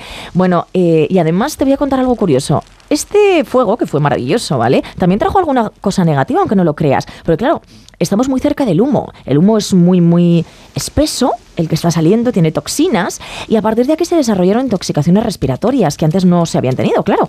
Eh, pues se, se- contribuyó a propagar la tuberculosis por el contacto cercano, claro, todos se ponían cerquita del fuego y dañaba sus pulmones. En fin, bueno, pues que tenían incluso ataques de tos, de tos que no sabían ni lo que era antes, ¿no? Eh, yo no sé, pero yo creo que a mí me está entrando un poquito de gusa, ¿o no? Pues dale, dale, dale. Dale algo, ¿no? Come algo. Eh, pues a ver, no sé si atreverme, claro, porque estoy viendo aquí los animales colgados. Creo que esto es un bisonte. Pero hombre, ya que tenemos el fuego, pues a ver, yo el bisonte crudo no. Ay, mira, el niño también. A ver, Ahí está llorando, sí. Sí, sí, es que yo creo que tiene más hambre que yo, el pobre, más que Carracuca, te lo digo, ¿eh? eh date cuenta que antes estos animalitos se los comían crudos. ¿eh? Ya, ya, ya. Eh, también hay algunos frutos almacenados que yo creo que es lo, lo que le dan al niño también, y la leche materna, evidentemente. Y, y, oye, me estaba haciendo gestos la madre. A ver, pues y acércate, yo, ¿eh? Sí. Está, claro, con, un, con, con el niño en un lado, con la esta. ¿Sabes qué yo creo que me está animando a cocinar con ella?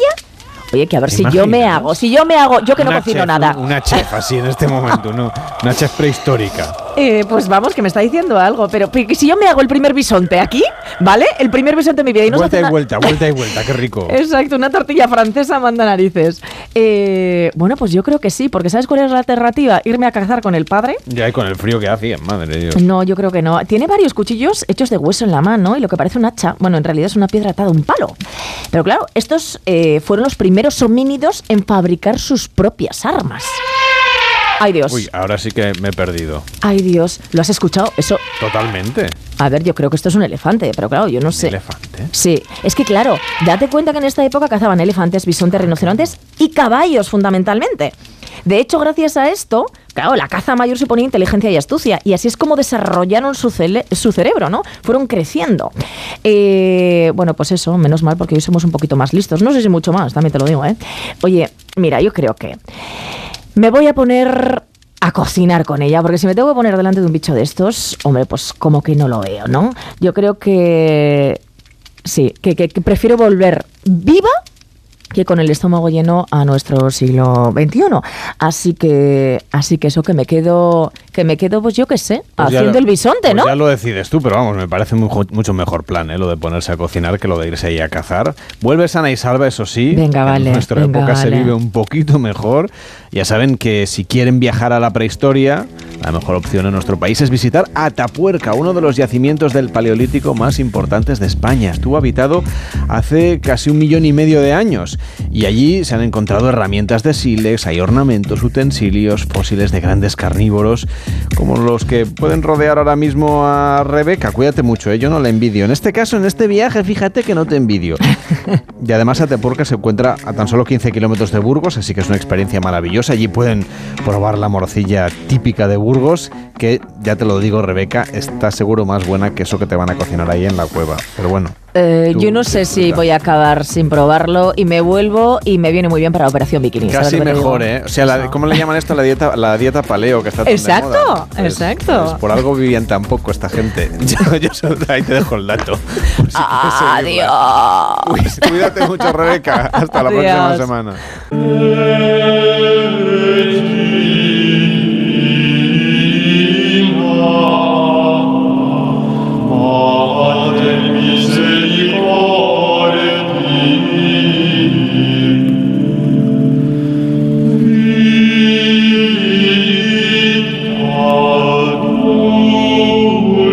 Las catedrales siguen siendo sin duda el atractivo principal de muchísimas ciudades. Durante mucho tiempo los fieles levantaban grandes templos de culto en el centro de las capitales, templos que se han convertido en símbolos de estos municipios. Hoy tenemos la suerte de poder recibir a dos guías de dos catedrales a 800 kilómetros de distancia entre ellas, pero con muchas cosas en común. Ambos templos son el punto neurálgico fundamental en sus ciudades yo diría casi de, de toda España. Empezamos hablando de la Catedral de Sevilla, Víctor. Cuando paso por el puente Triana contigo, vida mía. Pues sí, Carles, porque con sus 11.500 metros cúbicos, la Catedral de Sevilla es la catedral gótica más grande del mundo y la tercera catedral en- a nivel general de, de- también de todo el mundo. Es un templo de estilo gótico tardío marcado por una clara influencia almohade. Vamos a saludar a Ricardo Carmona, que es guía de la Catedral de Sevilla. ¿Cómo está? Buenos días. Hola, buenos días. Muy bien, gracias. ¿En qué contexto se construyó esta imponente y enorme catedral? Eh, bueno, pues tenemos que, mm, digamos, retrotraernos primero a la construcción de la antigua mezquita Aljama de la ciudad de Ibililla, que era la capital del Imperio Almohade, eh, que fue construida a finales del siglo XII. Eh, ya fue después de la conquista de Sevilla, a partir de 1248, eh, cuando los cristianos empezaron a utilizar ese templo musulmán eh, como si fuera un templo cristiano. de hecho, fue consagrada en 1248, pero no será hasta 1434 cuando realmente se inicia la construcción gótica del templo de la catedral. Eh, que se finalizó en 1506. Eh, es la fecha del núcleo gótico. Obviamente después tenemos muchas zonas que eh, se, construyeron, se construyeron más tardíamente. pero mm, digamos que la parte más importante de la catedral la tenemos en el final del siglo XV, digamos, a partir de mediados hasta principios del siglo XVI. Y un templo del que mucha gente destaca esa torre, ¿no? Esa giralda. ¿Qué tiene de especial? Pues la Giralda, eh, realmente para mí eh, lo especial que tiene son eh, los diferentes elementos que tiene, digamos, en su cuerpo. ¿no? tenemos que recordar que la base de la Giralda está construida con piedras de la antigua muralla romana de Sevilla, lo que también es muy importante recordar es que eh, suponía, eh, fue el alminar de la antigua mezquita Aljama eh, de los almohades y ya será en el siglo XVI cuando se corone con ese remate de campanas, con el cuerpo de campana y con el giraldillo para actuar como el campanario de la Catedral de Sevilla. Entonces muy especial pues ver la evolución, digamos, de esa torre alminar al principio y que acaba siendo un campanario de, la catedral. ¿Y fue desde siempre el símbolo, el gran símbolo de la ciudad de Sevilla o eso vino con el tiempo? Eh, realmente ya la, la, la de, de, los almohades tenía como símbolo esa, mm, esa torre, ¿no? Eh, hay que recordar también la importancia simbólica que tenía Sevilla en ese momento, siendo la capital de los almohades, y claro, pasó de ser un bastión del mundo musulmán a, ser un bastión del mundo islámico, del mundo cristiano, ¿no? Entonces, bueno, la Giralda siempre ha sido el símbolo de Sevilla, como no podía ser de, otra manera, porque digamos que la construcción más, más llamativa interesante y para mí la más, la más bella que tenemos en la ciudad. Y como detalle curioso, la Giralda en su interior no tiene escaleras, no tiene rampas. ¿A qué se debe eso? Eso es una, es una curiosidad muy grande que realmente llama muchísimo la atención a, los visitantes. Eh, bueno, tenemos que recordar eh, sus funciones como alminar en esa antigua mezquita aljama. El almoedano, el almohacín, eh, era el encargado de llamar a la oración cinco veces al, día, ¿no? entonces, claro, pues suponía mucho más, mucho menos esfuerzo, digamos, para, para esta persona subir a través de rampa, ¿no? lo que facilitaba, digamos, esa, esa subida. Eh, imaginamos que si fueran escalones, pues obviamente costaría muchísimo más, ¿no? Esa catedral de Sevilla es gótica, como hemos contado, es almohade, renacentista, es barroca. ¿Cómo se explica esa evolución arquitectónica a lo largo de los siglos? Eh, bueno, pues mm, tenemos que tener en cuenta pues justamente lo que comentábamos, ¿no? Que Sevilla era el, era el bastión del mundo islámico, digamos, en ese momento, en, eh, a finales del siglo XII con el Imperio Almohade. Y claro, eh, el cristianismo pues tenía que demostrar esa fuerza en ese momento, en ese contexto de, de guerra de frontera con el reino de Granada. Eh, y claro, eh, como comentábamos, ¿no? Eh, también las catedrales hay que tener en cuenta que es como la reforma de una casa, ¿no? es cuando tenemos, digamos, presupuesto, cuando podemos realizar esa reforma. Entonces, claro, la catedral se va construyendo a lo largo de los siglos con diferentes estilos arquitectónicos. el más importante, como dijimos, el núcleo gótico, pero después también hay que mm, llamar la atención con la capilla real renacentista, realizada a finales eh, a mitad del siglo XVI, también la, sacristía, eh, también tenemos después la zona barroca con la iglesia del Sagrario, que fue construida más tardíamente. Eh, entonces, claro, hay que entender pues, que esa construcción lleva un tiempo, no es, no es construir, digamos, algo, algo simple. Y en una visita guiada a la catedral, ¿cuáles son los espacios que más impresionan a los, a los viajeros? Porque claro, habiendo tantos, tantos estilos arquitectónicos y, y tantos tesoros, debe ser complicado, ¿no? A la hora de, guiar a los viajeros. Pues mm, a mí personalmente lo que me llama mucho la atención es que lo- los visitantes, eh, digamos, lo primero que les cuesta un poco es orientarse dentro del templo, porque claro, hay que recordar que si empezamos, por ejemplo, la visita por el patio de abluciones, estamos viendo la zona de la mezquita, eh, y una vez que se entra a lo que es la catedral, es una catedral muy particular, porque no es la típica catedral gótica, no tenemos una girola, un deambulatorio, eh, sino que es una catedral construida a través de cinco naves con un plano rectangular. Entonces, a mí me, llama mucho la atención que a los visitantes les cuesta un poco orientarse, ¿no? Y entonces, eh, lo que más llama la atención, sobre todo, es el retablo mayor, la capilla mayor de la, de la Catedral de Sevilla, ¿no? Que tiene el retablo eh, más grande del mundo de la cristiandad, un retablo de unos 30 metros de altura, eh, realizado eh, casi en un siglo de- de- de construcción. ¿Y de dónde viene la mayor parte de viajeros? Pues mm, realmente Sevilla está recibiendo muchísimos viajeros prácticamente de todo el mundo, pero sí que es verdad que vienen muchísimos eh, europeos, entre ellos sobre todo muchos italianos, eh, franceses también, vienen muchísimos. eh, mm, pero bueno, el turismo ahora se está diversificando un poco y sí que es verdad que están llegando también mucho más turismo americano, turismo digamos de fuera del continente europeo. Y recordamos que la catedral está situada en pleno barrio de Santa Cruz, que bueno, que es un sitio ideal, la para hacer una visita y acabar disfrutando un poco pues, de una buena comida, del ambiente. ¿Qué plan nos, nos recomendarías?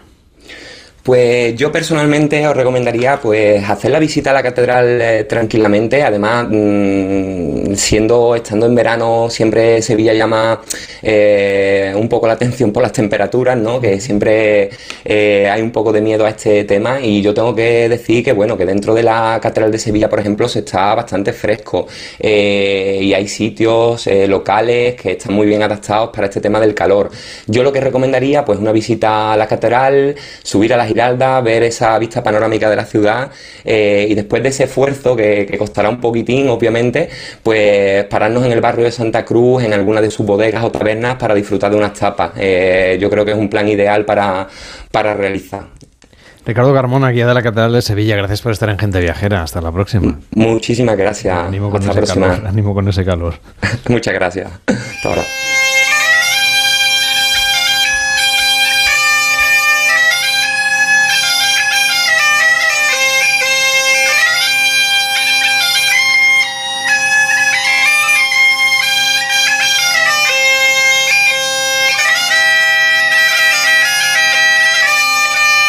Y ahora recorremos 800 kilómetros hacia el norte. Ahí estaremos un poquito más fresquitos para disfrutar de otra de las catedrales más visitadas de nuestro país, la Catedral de Santiago. Así es, y en plena plaza del Obradoiro encontramos un templo de influencia también de diversos estilos, que según la tradición, el apóstol Santiago el Mayor difundió desde allí el cristianismo a la península ibérica. En el año 44 fue decapitado en Jerusalén y sus restos fueron trasladados posteriormente a Galicia en una barca de piedra. A día de hoy sus restos se encuentran en esta catedral. Saludamos a Pedro Rey Albite, que es guía oficial de Galicia. ¿Cómo está? Buenos días. Hola, buenos días. Vamos a explicar más detalles de, de lo que se sabe de esta historia, del descubrimiento de este antiguo sepulcro, de la construcción del templo. ¿Qué es lo que cuentan ustedes a los visitantes?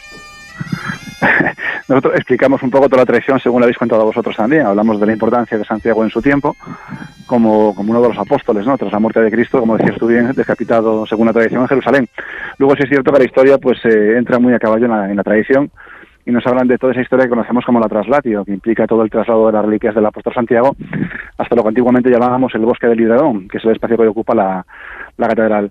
La historia queda más o menos pues eh, en el olvido hasta tiempo después, en los años de la Reconquista, en el año 813 o 823, según diferentes tradiciones donde nos cuentan que unas estrellas, ese campus Esquelae, ese Compostela, ¿no? que decimos a día de hoy, iluminaba el sepulcro para el descubrimiento de la, de la reliquia del apóstol. Y desde ahí comienza pues eh, no solamente la peregrinación, sino la construcción de uno de los templos pues más fabulosos yo creo de toda la península. Primero como basílicas, las, las basílicas de Alfonso II y Alfonso III, y finalmente desde el año 1075 como la catedral románica, pues que todos conocéis, que es una maravilla en sí misma y un templo muy importante para todo el tema de los viajeros, de los peregrinos. ¿Y qué papel juegan esos peregrinos en la vida de la catedral a diario? Pues juegan un papel muy importante, desde luego. La catedral está abierta permanentemente al peregrino y dentro de la catedral son recibidos pues eh, por las diferentes liturgias ¿no? que tienen relación con, con, ellos en el interior, tanto lo que sería la visita al peregrino como recientemente recuperado al peregrino, perdón, la visita al, sepulcro, como recientemente recuperado el, la tradición de abrazarse con la imagen del, del, apóstol Santiago, que está situada en el altar mayor, donde pues se producen ese contacto ¿no? entre peregrinos y, y el cuerpo de Santiago desde, desde principios del siglo XIII, una tradición muy antigua, muy bonita y que desde luego forma parte de, cualquier peregrino que llegue a la ciudad de Santiago. Claro, usted nos ha hablado de los rituales, de ese de abrazar al apóstol, pero hay algunos otros rituales cuando uno llega a Santiago como peregrino, además de traspasar la puerta santa si es que es año santo, claro. Sí, sí, estamos eh, pues hablando de una peregrinación tradicionalmente cristiana, implica siempre la, la, confesión y el atender una de las misas, las misas del peregrino, que son cuatro misas durante el, día, que es lo que te decía, la catedral está permanentemente abierta para, para recibir a esos peregrinos que puedan completar ¿no? todo lo que implica el, el, bueno, el proceso de la peregrinación a, los restos de, del apóstol. Y más allá de esa parte, digamos, de lo que es la procesión, de lo que es la promesa de alguien que se acerca con devoción al apóstol Santiago, ¿cómo son esas misas del peregrino? O sea, ¿qué diferencias tienen? Me refiero respecto de una misa convencional. Además de mencionarlos, de, de, pues de hacer un poco el resumen de la cantidad de gente, las nacionalidades que han llegado durante ese día, pues está siempre la expectativa de poder disfrutar de algo que es único en todo el mundo, que es la celebración de la misa con el botafumeiro, que forma parte de esa tradición, ¿no? que nos han contado pues siempre esos ritos de purificación que tenían lugar en el interior del, edificio, ese incienso que tanto espiritualmente como físicamente pues se purificaba en el espacio en la llegada de los peregrinos a, a la ciudad de Santiago. Ese es un atractivo fundamental para cualquiera que llegue a la ciudad el ver la misa con el Botafumeiro. Bueno, y es una experiencia realmente singular, ¿eh? la de ver cómo se, se mece ese eh, enorme Botafumeiro y cómo recorre las naves de esta catedral. Eh, ¿Qué historia hay detrás de, de, esta parte tan, tan importante? No solamente, diría yo, de la historia de Galicia, sino de la historia de España, porque es todo un símbolo en todo el mundo. Sí lo es, y es algo que, que realmente la gente nos sorprende, que conoce incluso viendo de nacionalidades pues eh, lejanas que vienen siempre con la expectativa de, ver el fumeiro, como llaman ellos a veces, y disfrutar de, la tradición, sí. Eh, ¿cuándo, empezó a utilizarse este enorme botafumeiro? Se usa desde, desde, desde tiempo antiguo, desde, desde la Edad Media. Realmente como lo entendemos hoy, eh, con la forma que tiene, es desde el siglo XVI. Es cuando la tradición pues coge fuerza con, como lo entendemos en, nuestro tiempo. Lo que pasa que el botafumeiro original era de plata y se nos lo llevaron las tropas de Napoleón en la llegada a la ciudad. Hoy tenemos diferentes réplicas, la que está en funcionamiento en el, edificio y una un poco más reciente, pues que es una donación que realizaron un cuerpo del ejército ¿no? en la llegada como peregrinos a la ciudad. O sea que solo hay uno, digamos, aunque no sea el original. Hay dos, hay dos. una, una, réplica, pero este no se usa, entiendo, el que, el que es una donación del ejército. ¿O sí no, en este momento no está en uso. Ha, tenido uso en otro momento de la historia, pero en este momento no está en uso. Está pendiente de restauración y lo pueden ver en la biblioteca del Museo de la Catedral. ¿Y el que sí se está utilizando desde cuándo, cuándo lo repusimos, digamos? es de mediados del siglo XIX. De los, eh, estamos viendo aquí también tienen ustedes visitas nocturnas, ¿no? De los secretos que esconde la Catedral de Santiago, ¿cuál es el que más les gusta a los viajeros cuando hacen este, este tipo de guías? El, estar de noche en la Catedral en sí mismo es un, es, un lujo. Estamos allí a puerta cerrada, sin gente, que durante el día, pues lo que decíamos, la Catedral está abierta permanentemente a la llegada de, de peregrinos, son miles las personas que pasan por la Catedral durante el, durante el día y de noche pues se vuelve un espacio recogido donde podemos disfrutar pues un poco de todo el espacio interior del edificio. Vemos el pórtico de la Gloria, subimos a la tribuna, al segundo piso de la catedral, que a la gente pues le, llama mucho la atención el poder ver la catedral desde, desde ahí arriba, que es un espacio que antiguamente estaba abierto para los peregrinos, y además de recorrer las capillas, visitar el espacio del sepulcro y donde se encuentra la tradición del abrazo, pues también podemos pues disfrutar del altar mayor un poco pues más de cerca y del propio Botafumeiro, que es un, es, bueno, es un lujo. ¿Y qué uso se daba a ese espacio para los peregrinos? ¿Se quedaban ahí? Realmente se, nos, durante un tiempo se nos vino a decir que los peregrinos quedaban durante la noche en rezo, en vigilia, en oración. Hoy pues ponemos un poco en duda que realmente durmiesen en ese espacio. Pero sí es un espacio que está abierto a la liturgia y es un espacio que está abierto a diferentes eh, capillas con tradiciones propias para los peregrinos en la llegada a la ciudad, el acercarse a, este, a esa tribuna de la, de la catedral. Forma parte de eso que llamamos una planta de peregrinación, ¿no? la tribuna abierta. Pedro Rey Albite, guía oficial de Galicia, gracias por estar con nosotros. Hasta la próxima. Hasta la próxima, muchas gracias. En Onda Cero, gente viajera, Carlas Lamelo.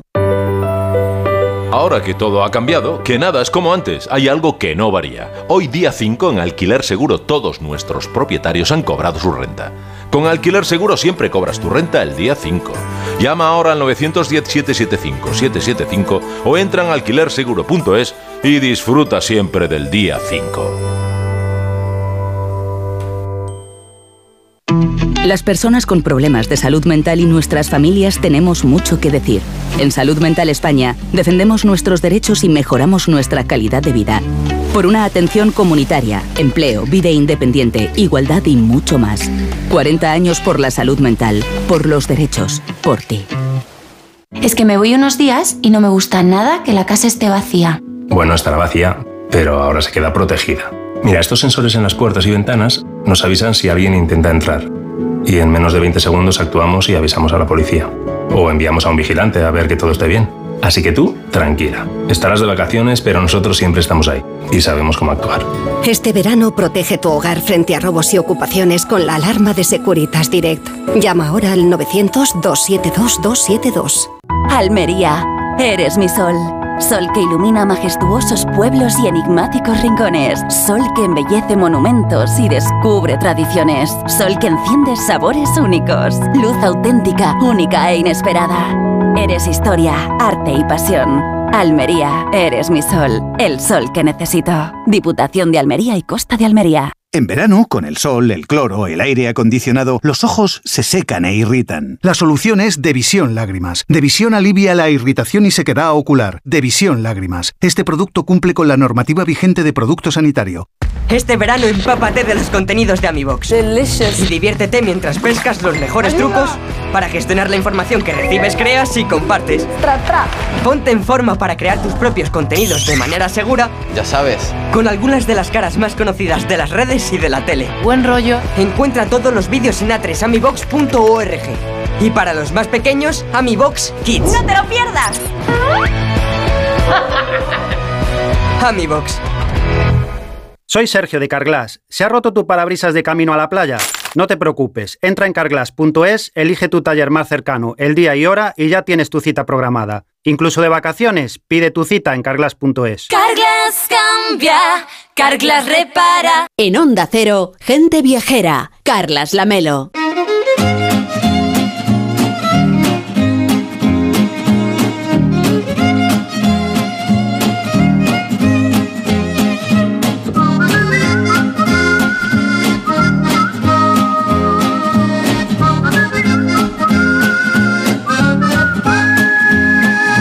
Ahora hasta Vigo para hablar de pan, de panes de todo tipo, de panes dulces, salados, voluminosos, planos. Panes, la verdad es que hay todo un universo, desde la baguette francesa, las tortillas mexicanas, el pan gallego.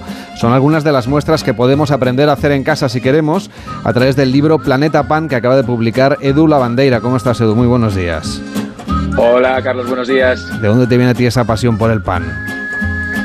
Pues mira, me viene eh, un poco en la sangre, pero de manera inconsciente, porque mis abuelos maternos eh, eran panaderos en Melide, que es un pueblecito con muy buen pan en Galicia, pero yo en realidad me dedico al audiovisual, trabajo para la televisión, soy director y realizador, y le cogí afición al pan, eh, pues eh, antes de la pandemia, todo hay que decirlo, hace bastantes años más. Eso tiene pero más me mérito. gusta- Sí, sí, sí, sí. No fui de los que se unió al carro y después se bajó rápidamente, que creo que fue lo que le pasó a todo el mundo.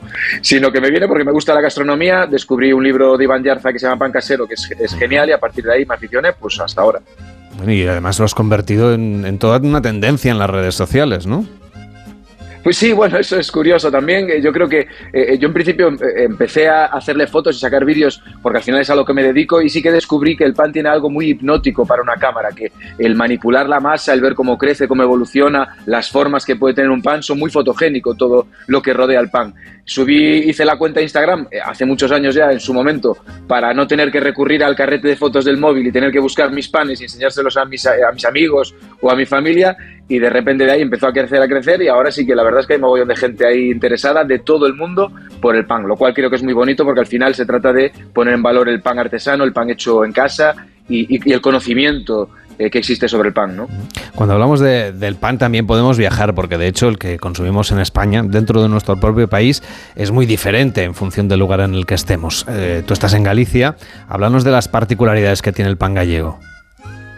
Uy, tiene muchísimas. eh, es muy, muy, muy peculiar el pan gallego y es muy distinto al resto del pan que hay en España. En primer lugar, el pan gallego, digamos que todos, todo el mundo tiene en la cabeza hoy en día, es un pan pues muy alveolado, que se suele decir, es decir, que tiene la miga muy abierta, con los, los agujeros muy grandes, digamos, tiene una miga muy esponjosa, con mucho sabor a cereal y es muy húmeda, ¿no? Este es el típico pan, creo yo, que a cualquier persona de fuera eh, se le viene a la cabeza cuando piensa en el pan gallego. Y esto se debe a algo muy particular y que está relacionado con la historia. Y es que el pan gallego, la masa del pan gallego, se hace con eh, un 100% de hidratación, que eso quiere decir que a un kilo de harina se le echa un kilo de agua, con lo cual tú obtienes dos kilos de masa. Eso no sucede en otros lugares de España, muy al contrario, de hecho en Castilla, en Castilla y León los panes eh, candeales utilizan la mitad de agua, lo cual eh, diferencia las masas que se hacen en Galicia en que son muy blandas, como se suele decir en casa, ¿no? Muy difíciles de manejar. Y el resultado de estas masas es que da esas migas tan características, tan húmedas, tan esponjosas y tan sabrosas. ¿Qué ocurre? Que esto se empezó a hacer eh, se supone, hablando con muchos panaderos, y la idea extendida es que en la posguerra, cuando había tanta falta de, cereal y había tanta hambre, pues el panadero vio que era la opción más, eh, bueno, de manera muy brillante, dijo, bueno, pues si a un kilo de harina le echo un kilo de agua, voy a obtener más masa, voy a tener más pan, voy a poder alimentar a más gente y de aquella manera pues eh, era mucho mejor en una época en la cual alimentar a la gente era complicado. ¿no? Y entonces eso es lo que caracteriza al pan gallego y lo que lo diferencia de otros panes de España. Y al mismo tiempo también el pan gallego, digamos que pudo subsistir a, a la industrialización que sucedió con el pan en los años 60-70 gracias a que esas masas eran complicadas de manejar para las máquinas, que fueron las que se introdujeron y las que industrializaron o homogeneizaron el pan en los años 60-70, y de esa manera pues se mantuvo, eh, digamos, ese reducto, esa pequeña villa eh, aquí en Galicia con el, con el pan como sigue siendo hoy, hoy en día. Y entonces ese pan, digamos que nos cuenta muchas cosas también del lugar donde se elabora, ¿no? De la manera de vivir en Galicia. Sin duda, sí, sí, aunque, aunque curiosamente el pan en Galicia en realidad el que más se consumía era de tri, era de, perdón, de, maíz o de centeno. En Galicia se cultiva mucho mejor, se da mucho mejor el maíz y el centeno para el clima que tenemos, mm, bueno, normalmente un poco lluvioso y normalmente un poquito frío. Entonces, eh, eh, concretamente el maíz cuando llegó de América se daba muy bien. Entonces, el pan que se consumía habitualmente en las clases rurales, en los pueblos, en las aldeas, era el pan oscuro, el pan de maíz, la broa que le llamamos, o el de centeno. ¿Qué pasa? Que en las ciudades, en las incipientes ciudades, sí que se demandaba un pan de trigo, porque al final era el pan de la gente pudiente. Mm. Pero mm, curiosamente sí que el, más tradicional era ese. ¿Qué pasa? Que en cuanto empezó a llegar el trigo de una manera más constante, a partir de ahí sí que fue cuando se empezó a popularizar y cuando las ciudades empezaron a crecer el pan de trigo. Pero sí que habla mucho de nosotros y, además existe otro elemento muy importante en el pan gallego que es eh, el trigo del país, que se llama, que es el trigo autóctono de Galicia, que es un trigo antiguo que tiene unas características especiales y que le da mucho sabor al pan. Y eso es un, trigo que digamos que tiene que estar siempre. Para que un pan gallego, eh, no todos, ¿no? Pero para que un pan gallego sea gallego, pues tiene que tener ese trigo del país que le va a aportar color a la miga y le va a dar mucho sabor. Ese trigo antiguo del que nos estabas eh, hablando no es fácil de encontrar de todas maneras, aunque es muy frecuente en Galicia no en todas las panaderías utilizan esta técnica y este ingrediente. Mm, menos de las que creo yo deberían. Lo que pasa es que lo que sucede es que se cultiva cada vez menos. Es un trigo que da, bueno, menos eh, rendimiento a la hora de cultivarlo, es más caro y entonces pues se usa menos, pero lo que tiene es un, claro, un sabor extraordinario y luego pues es, es, de cercanía al final, es de kilómetro cero, es tu propio trigo. Y esto sucede con muchos trigos en España. Antiguamente había miles de variedades de trigo autóctonas repartidas por todo el país que desgraciadamente por culpa de su rendimiento y por culpa del mm, eh, eh, bueno que eh, implicaba más gastos el cultivarlo pues fueron desapareciendo. Pero antiguamente hace pues cientos de años en todas las zonas de España existía su propio trigo autóctono que era con el que se hacía el pan. Este pan que tú explicas con todo lujo de detalles en el libro Planeta Pan hablas del pan gallego pero también de los panes de otras partes del mundo porque es evidente que es un tipo de preparado el pan que es prácticamente global aunque con matices hay zonas del mundo donde el pan no, se consume tanto, especialmente en Asia, que se toman otros cereales. Eh, pero cuando hablamos de, panes exóticos, ¿cuál es tu preferido que sea fuera de España? Pues eh, es eh, complicada esa pregunta porque tengo tantísimos que mm, sería difícil decantarme por uno, pero sí que hay, hay alguno que llamó mucho mi atención hace muchos años ya. yo viajé mucho por Asia y, y, el roti canai es un pan malayo pero que en realidad tiene origen indio porque al final la India es un país que tiene influencia sobre muchos de los países que le rodean y allí se consume muchísimo pan y panes de muy diferentes tipos, desde los panes planos más habituales que nos imaginamos, el tipo pan nan, que es digamos el más popular, uno de los más populares, pasando por este roti canai, que es malayo, pero que tiene el origen en la India y es un pan que se hace, es, es eh, fino, es un pan plano y que yo le llamo, con todas las eh, kilómetros de distancia, y que me perdonen los franceses que nos pueden escuchar, yo le llamo el croissant francés, porque se elabora con como, que se hojaldra de alguna manera muy rústica, muy primitiva, pero sí que se le hacen capas de, mantequilla o de, en este caso, de manteca clarificada, mantequilla clarificada, que es lo que se usa en esta zona, y al final da un resultado como una especie de pan plano hojaldrado, porque se va doblando y haciendo sucesivas capas, y se convierte en una especie de croissant, porque es muy sabroso, muy rico y sabe mucho a, mantequilla. Mm, y, bueno, ese, ese, ese es uno de los que me gusta, pero hay muchísimos, claro. Habrás notado, imagino, que durante la pandemia, ¿no? tu número de seguidores en las redes sociales debió crecer enormemente. Sí, sí, sí, sí. Ahí yo creo que todos los que eh, nos gustaba ya el pan, eh, de repente vimos como aquello empezaba a, implosionar y que veíamos que la gente ya, bueno, ya se veía en los supermercados que se había quedado todo sin harina, sin levadura, etcétera, y sí que hubo un, interés eh, increíble. Y yo creo que a partir de ahí la gente que se mantuvo, yo creo que el porcentaje que se quedó, que siguió haciendo pan es muy pequeño, pero sí creo que el porcentaje que aprendió lo que significaba hacer pan es alto y eso creo que es bueno para poner en valor el pan. Es decir, que tú conozcas lo que lleva a hacer un pan, lo difícil que es hacer un pan y lo que es un pan bueno. Y eso creo que al final el conocimiento es importante para el consumidor, para el ciudadano en general. Claro, la gente que quiere hacer, no sé, una cena exótica en casa con amigos, seguramente querrá ofrecerles un pan hecho por sí mismo y además que provenga de otro país eh, o de otra cultura en este caso. Tú incluso tienes cursos a través de Internet para hacer panes de todo tipo, por ejemplo, panes planos o panes, eh, en fin, extranjeros, ¿no? Sí, bueno, yo colaboro más bien con, con, con, eh, con, con escuelas de formación para enseñar lo que, lo que yo sé y lo que he aprendido, porque yo en realidad no soy panadero, no me dedico a esto, pero sí que a lo largo de los años he aprendido a hacer, eh, bueno, panes de diferentes maneras y aquello que puedo transmitir o que puedo enseñar, yo lo, enseño, pero realmente yo me dedico al audiovisual y trabajo para, para eso, insisto, para la televisión. Mm. Pero sí que, eh, bueno, pues intento enseñar aquello que, que sabes y que bueno, en, el fondo, cuando uno enseña lo que sabe, también aprende de aquella persona a la que está enseñando. Y eso, al final, el conocimiento compartido es muy importante para, para el pan y para todo en general. He visto una de las publicaciones que has hecho recientemente en Instagram, en Opelouro, que es tu usuario en Instagram, sobre las diferencias entre un pan malo y un pan bueno. A ver si las podemos explicar aquí en la radio. Pues eh, lo primero es, eh, yo creo que bueno, hay, varias cosas, ¿no? Pero mm, lo más fácil es de, mm, dónde compras ese pan. Eso ya te va a dar un poco la indicación de si es bueno o si es malo. No siempre se cumple, pero si tú lo compras en una gasolinera, muy probablemente sea un pan malo.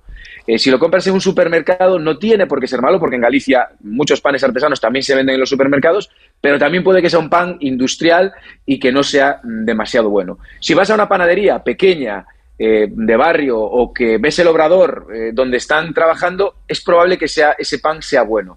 Esa es una, una, de las cosas que, bueno, digamos una de las pistas. Ahora bien, también puede haber una panadería que esté a la vista del obrador y que el pan sea malo, pero normalmente eh, puede que cumpla esas condiciones. Después, a la vista, claramente un pan que está muy, es muy igual entre sí, varias barras que las ves iguales están hechas por una máquina y probablemente ese pan haya llevado que es la clave de todo esto, una fermentación muy corta y haya usado ingredientes, harinas de peores calidades y mucha levadura. Eso es lo que entendemos por un pan malo, es decir, un pan que fermenta muy rápido, que lleva solo harina blanca y que usa mucha levadura. ¿Por qué? Porque eso pues para el estómago, para nuestro organismo no sienta bien, porque al final tenemos que eh, hacer un trabajo intestinal muy importante para para poder, eh, bueno, digerirlo, ¿no? Entonces, eh, entendemos por un pan bueno, pues aquel que fermenta durante muchas horas y que, si puede ser, utilice, pues, masa madre o algún prefermento o, o si no es así, por lo menos que fermente durante muchas horas. ¿no? Eh, y luego, lo fundamental, cuando tú lo pruebas, un pan malo, pues no sabe a nada, literalmente no sabe a nada, y un pan bueno, pues sabe, sabe a pan. Ahora bien, dentro de todo esto, cada persona, evidentemente, tiene que. Yo, lo que siempre digo es que lo, importante es que conozcas, que tengas el conocimiento y luego tú decides. No todo el mundo se puede permitir un pan bueno porque no lo tiene a mano o simplemente porque no lo puede pagar, aunque la diferencia en precio no es alta, desde luego. Claro, todo esto del pan eh, congelado, ¿no? Que se, que se, que se hace la última cocción en, en, un horno y se sirve enseguida. Tú hablas de las gasolineras, pero también de muchas cadenas de, de supermercados y de, en fin, otros centros, ¿eh? No, no, no vamos a entrar aquí. Eh, es un pan eh, que decías, tiene peor calidad, pero es verdad que, bueno, así acabado de hacer es resultón. ¿no? Nos engaña un poco. Sí, exactamente, nos engaña un poco y totalmente. Un pan recién hecho, calentito, tú lo abres, puede ser el peor pan del mundo que al final te va, bueno, lo vas a, te, vas, te, vas, te vas a sentir mejor, vas a decir, ah, mira qué rico, ¿no? Este pan recién hecho, que es un poco el claim que se suele usar en los supermercados, recién hecho, ¿no? Horneamos todo el día. Eso eh, que suena bien, en realidad es muy malo, porque si hornean todo el día quiere decir que al final lo están haciendo constantemente y de manera muy rápida. Y, bueno, eh, eh, en definitiva sí que nos engaña un poquito, pero, pero está claro que es lo que, lo, que, lo que te comento. Cada uno tiene que saber decidir hacia dónde va y, y, y desde luego que yo, si pudiera evitarlo, creo que se debe evitar, pero cada uno pues tiene que saber decidir, ¿no? Y luego está el tema de la industrialización o la artesanía que no siempre tiene por qué ser ni bueno ni malo. Es decir, un pan industrial hecho a escala grande puede ser un pan muy bueno, siempre y cuando fermente durante muchas horas, use buenos ingredientes. Y un pan artesano, yo he visitado muchas panaderías artesanas y, y pues muchas de ellas no hacen un pan bueno. Esa es la realidad. Entonces, bueno, eh, la cuestión es lo que te comento, la fermentación y luego el sabor, que, que, sepa o no sepa, eso es una clave importante. Pues muchísimas gracias por acompañarnos, enhorabuena por este libro, Planeta Pan, que nos permite viajar desde una cosa tan sencilla, a priori, ¿eh? aunque tiene toda su complejidad, como hemos venido contando, como es el pan. Más que sencilla, yo diría cotidiana. Que vaya bien, muy buenos días. Buenos días, muchísimas gracias. Gente Viajera, el programa de viajes de Onda Cero con Carlas Lamelo. Quiero un auto que me mole. Nuestra oferta es enorme. Yo mi coche quiero tasar. Nadie le va a pagar más. Si en la huellas quieres buscar, filtra, encuentra y ven a comprar. El de Sevilla de Perlas me va. Te lo traemos de saldo está. 15 días para probar, mil kilómetros para rodar. ¡Oh! Ocasión. Un verano de lujo para descubrir Madrid, en un hotel de diseño con 12 plantas diferentes, parking incluido, una magnífica piscina, bebidas de bienvenida, una experiencia refrescante y única. Hotel Puerta América desde 55 euros por persona. Reserva ya en hotelpuertaamerica.com. Empieza el fin de semana con Susana Pedreira. Por fin es verano y en la radio nos permitimos un alto en el camino, con nuevas voces, con otra actualidad, con muchos planes, con libros, viajes, risas y sobre todo con muy buena compañía. Un alto en el camino, una parada para disfrutar de las mañanas del fin de semana. Sábados y domingos desde las 8 de la mañana con Susana Pedreira. Te mereces esta radio. Onda Cero, tu radio. ¿Te gusta el misterio? Yo creo que es uno de los grandes deseos del ser humano, viajar en el tiempo. Pero hablar de una cosa tan interesante como es el mito de Atlántida. El mito o la realidad, el primer. La Rosa de los Vientos. Encontramos una historia fascinante de un barrio que tenía origen en los templarios. Era un pez que su cabeza ha sido cortada. ¿Cómo le vuelve a crecer? Es una historia apasionante. Y la Rosa de los Vientos, con Bruno Cardeñosa. Ahora, sábados y domingos a las doce y media de la madrugada y cuando quieras en la web y en la app de Onda Cero. Te mereces esta radio. Onda Cero, tu radio. 98.0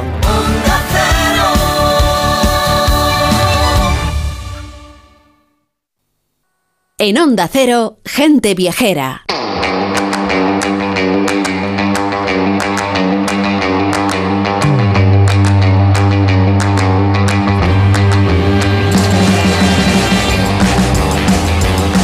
Y seguimos viajando en Gente Viajera y hay pocos lugares en España que guarden en su interior tanta historia como la ciudad de Toledo, a donde nos va a llevar Manuel Charlón para adentrarnos en la historia del pasado, pero también por supuesto en el presente de esta ciudad que acoge cada año a millones de turistas llegados de todas partes del mundo. Hola Manuel, ¿cómo estás? Buenos días.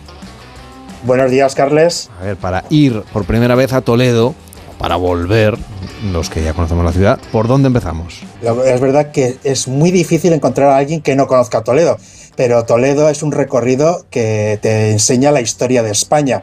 Es conocida por sus monumentos medievales, árabes, judíos, cristianos, ya que con esta entrada podemos hacernos un, poco el cargo que nos vamos a ver. Es, un, es un lugar impresionante. En aquella época, en aquella época que, que no había fotógrafos, en la época de Toledo antiguo, eh, los pintores hacían el trabajo de los fotógrafos y hay un pintor que era el grande de aquella época, que es el Greco, la ciudad del Greco, la ciudad de Toledo es la ciudad del Greco y puede decirse que el maestro de aquella época. Para fotografiar tenemos mucho. La puerta de bisagra del estilo morisco, la puerta del sol del estilo mudéjar, la ciudad amurallada. En cuanto a la veamos desde la, desde la carretera, porque hay que verlo desde fuera, la, la que circunvala Toledo, la TO 3100, eh, nos daremos cuenta que es una, una, pequeña maqueta, porque es una ciudad muy, muy maqueta, y la verdad es que nos recorreremos un poco a, donde vamos a entrar, porque veremos desde fuera lo que nos espera para, para fotografiar.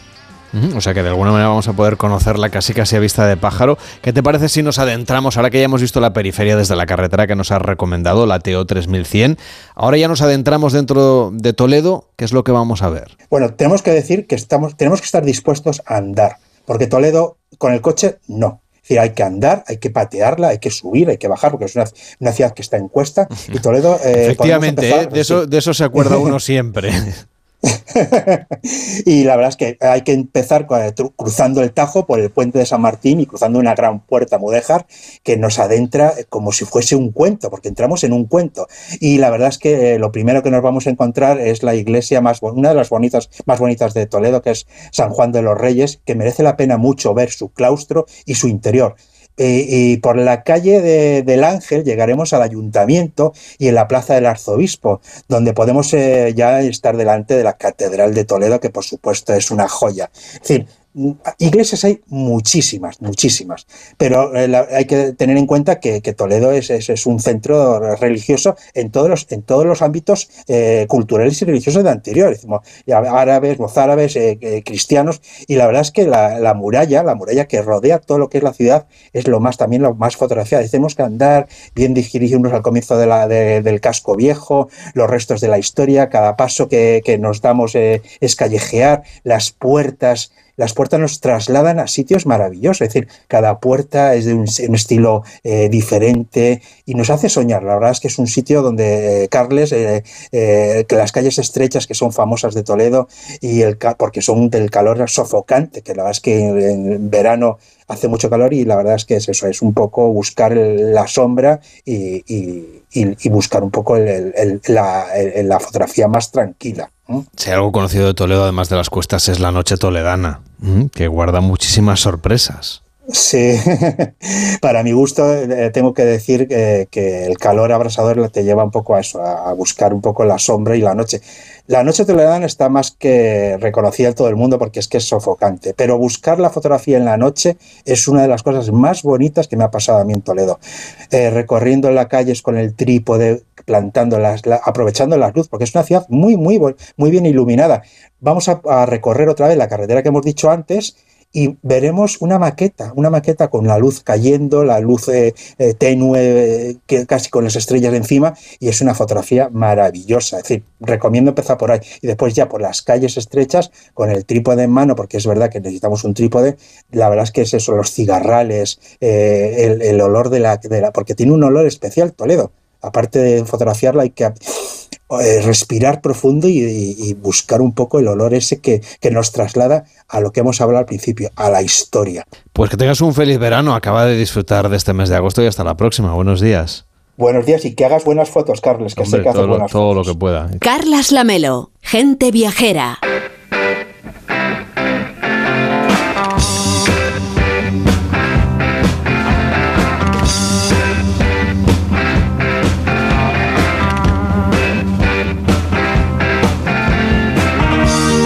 Mañana domingo volvemos en Gente Viajera para seguir viajando desde la radio para contarles un montón de cosas interesantes de países del mundo, pero también del nuestro, porque mañana vamos a hacer una ruta gastronómica por Andalucía con Inés Butrón. Incluso tendremos ocasión de viajar con niños de nuevo, que todavía hay muchos consejos que darles a las familias viajeras, que sabemos que son muchas y que necesitan también ideas para sus vacaciones, y ahora durante el verano o incluso para las escapadas durante el año. Y viajaremos a Roma, pero para conocer la Roma antigua y un poco los cotilleos que había en aquella época. Vamos a hacer un recorrido por el antiguo imperio romano, pero a ritmo de chisme.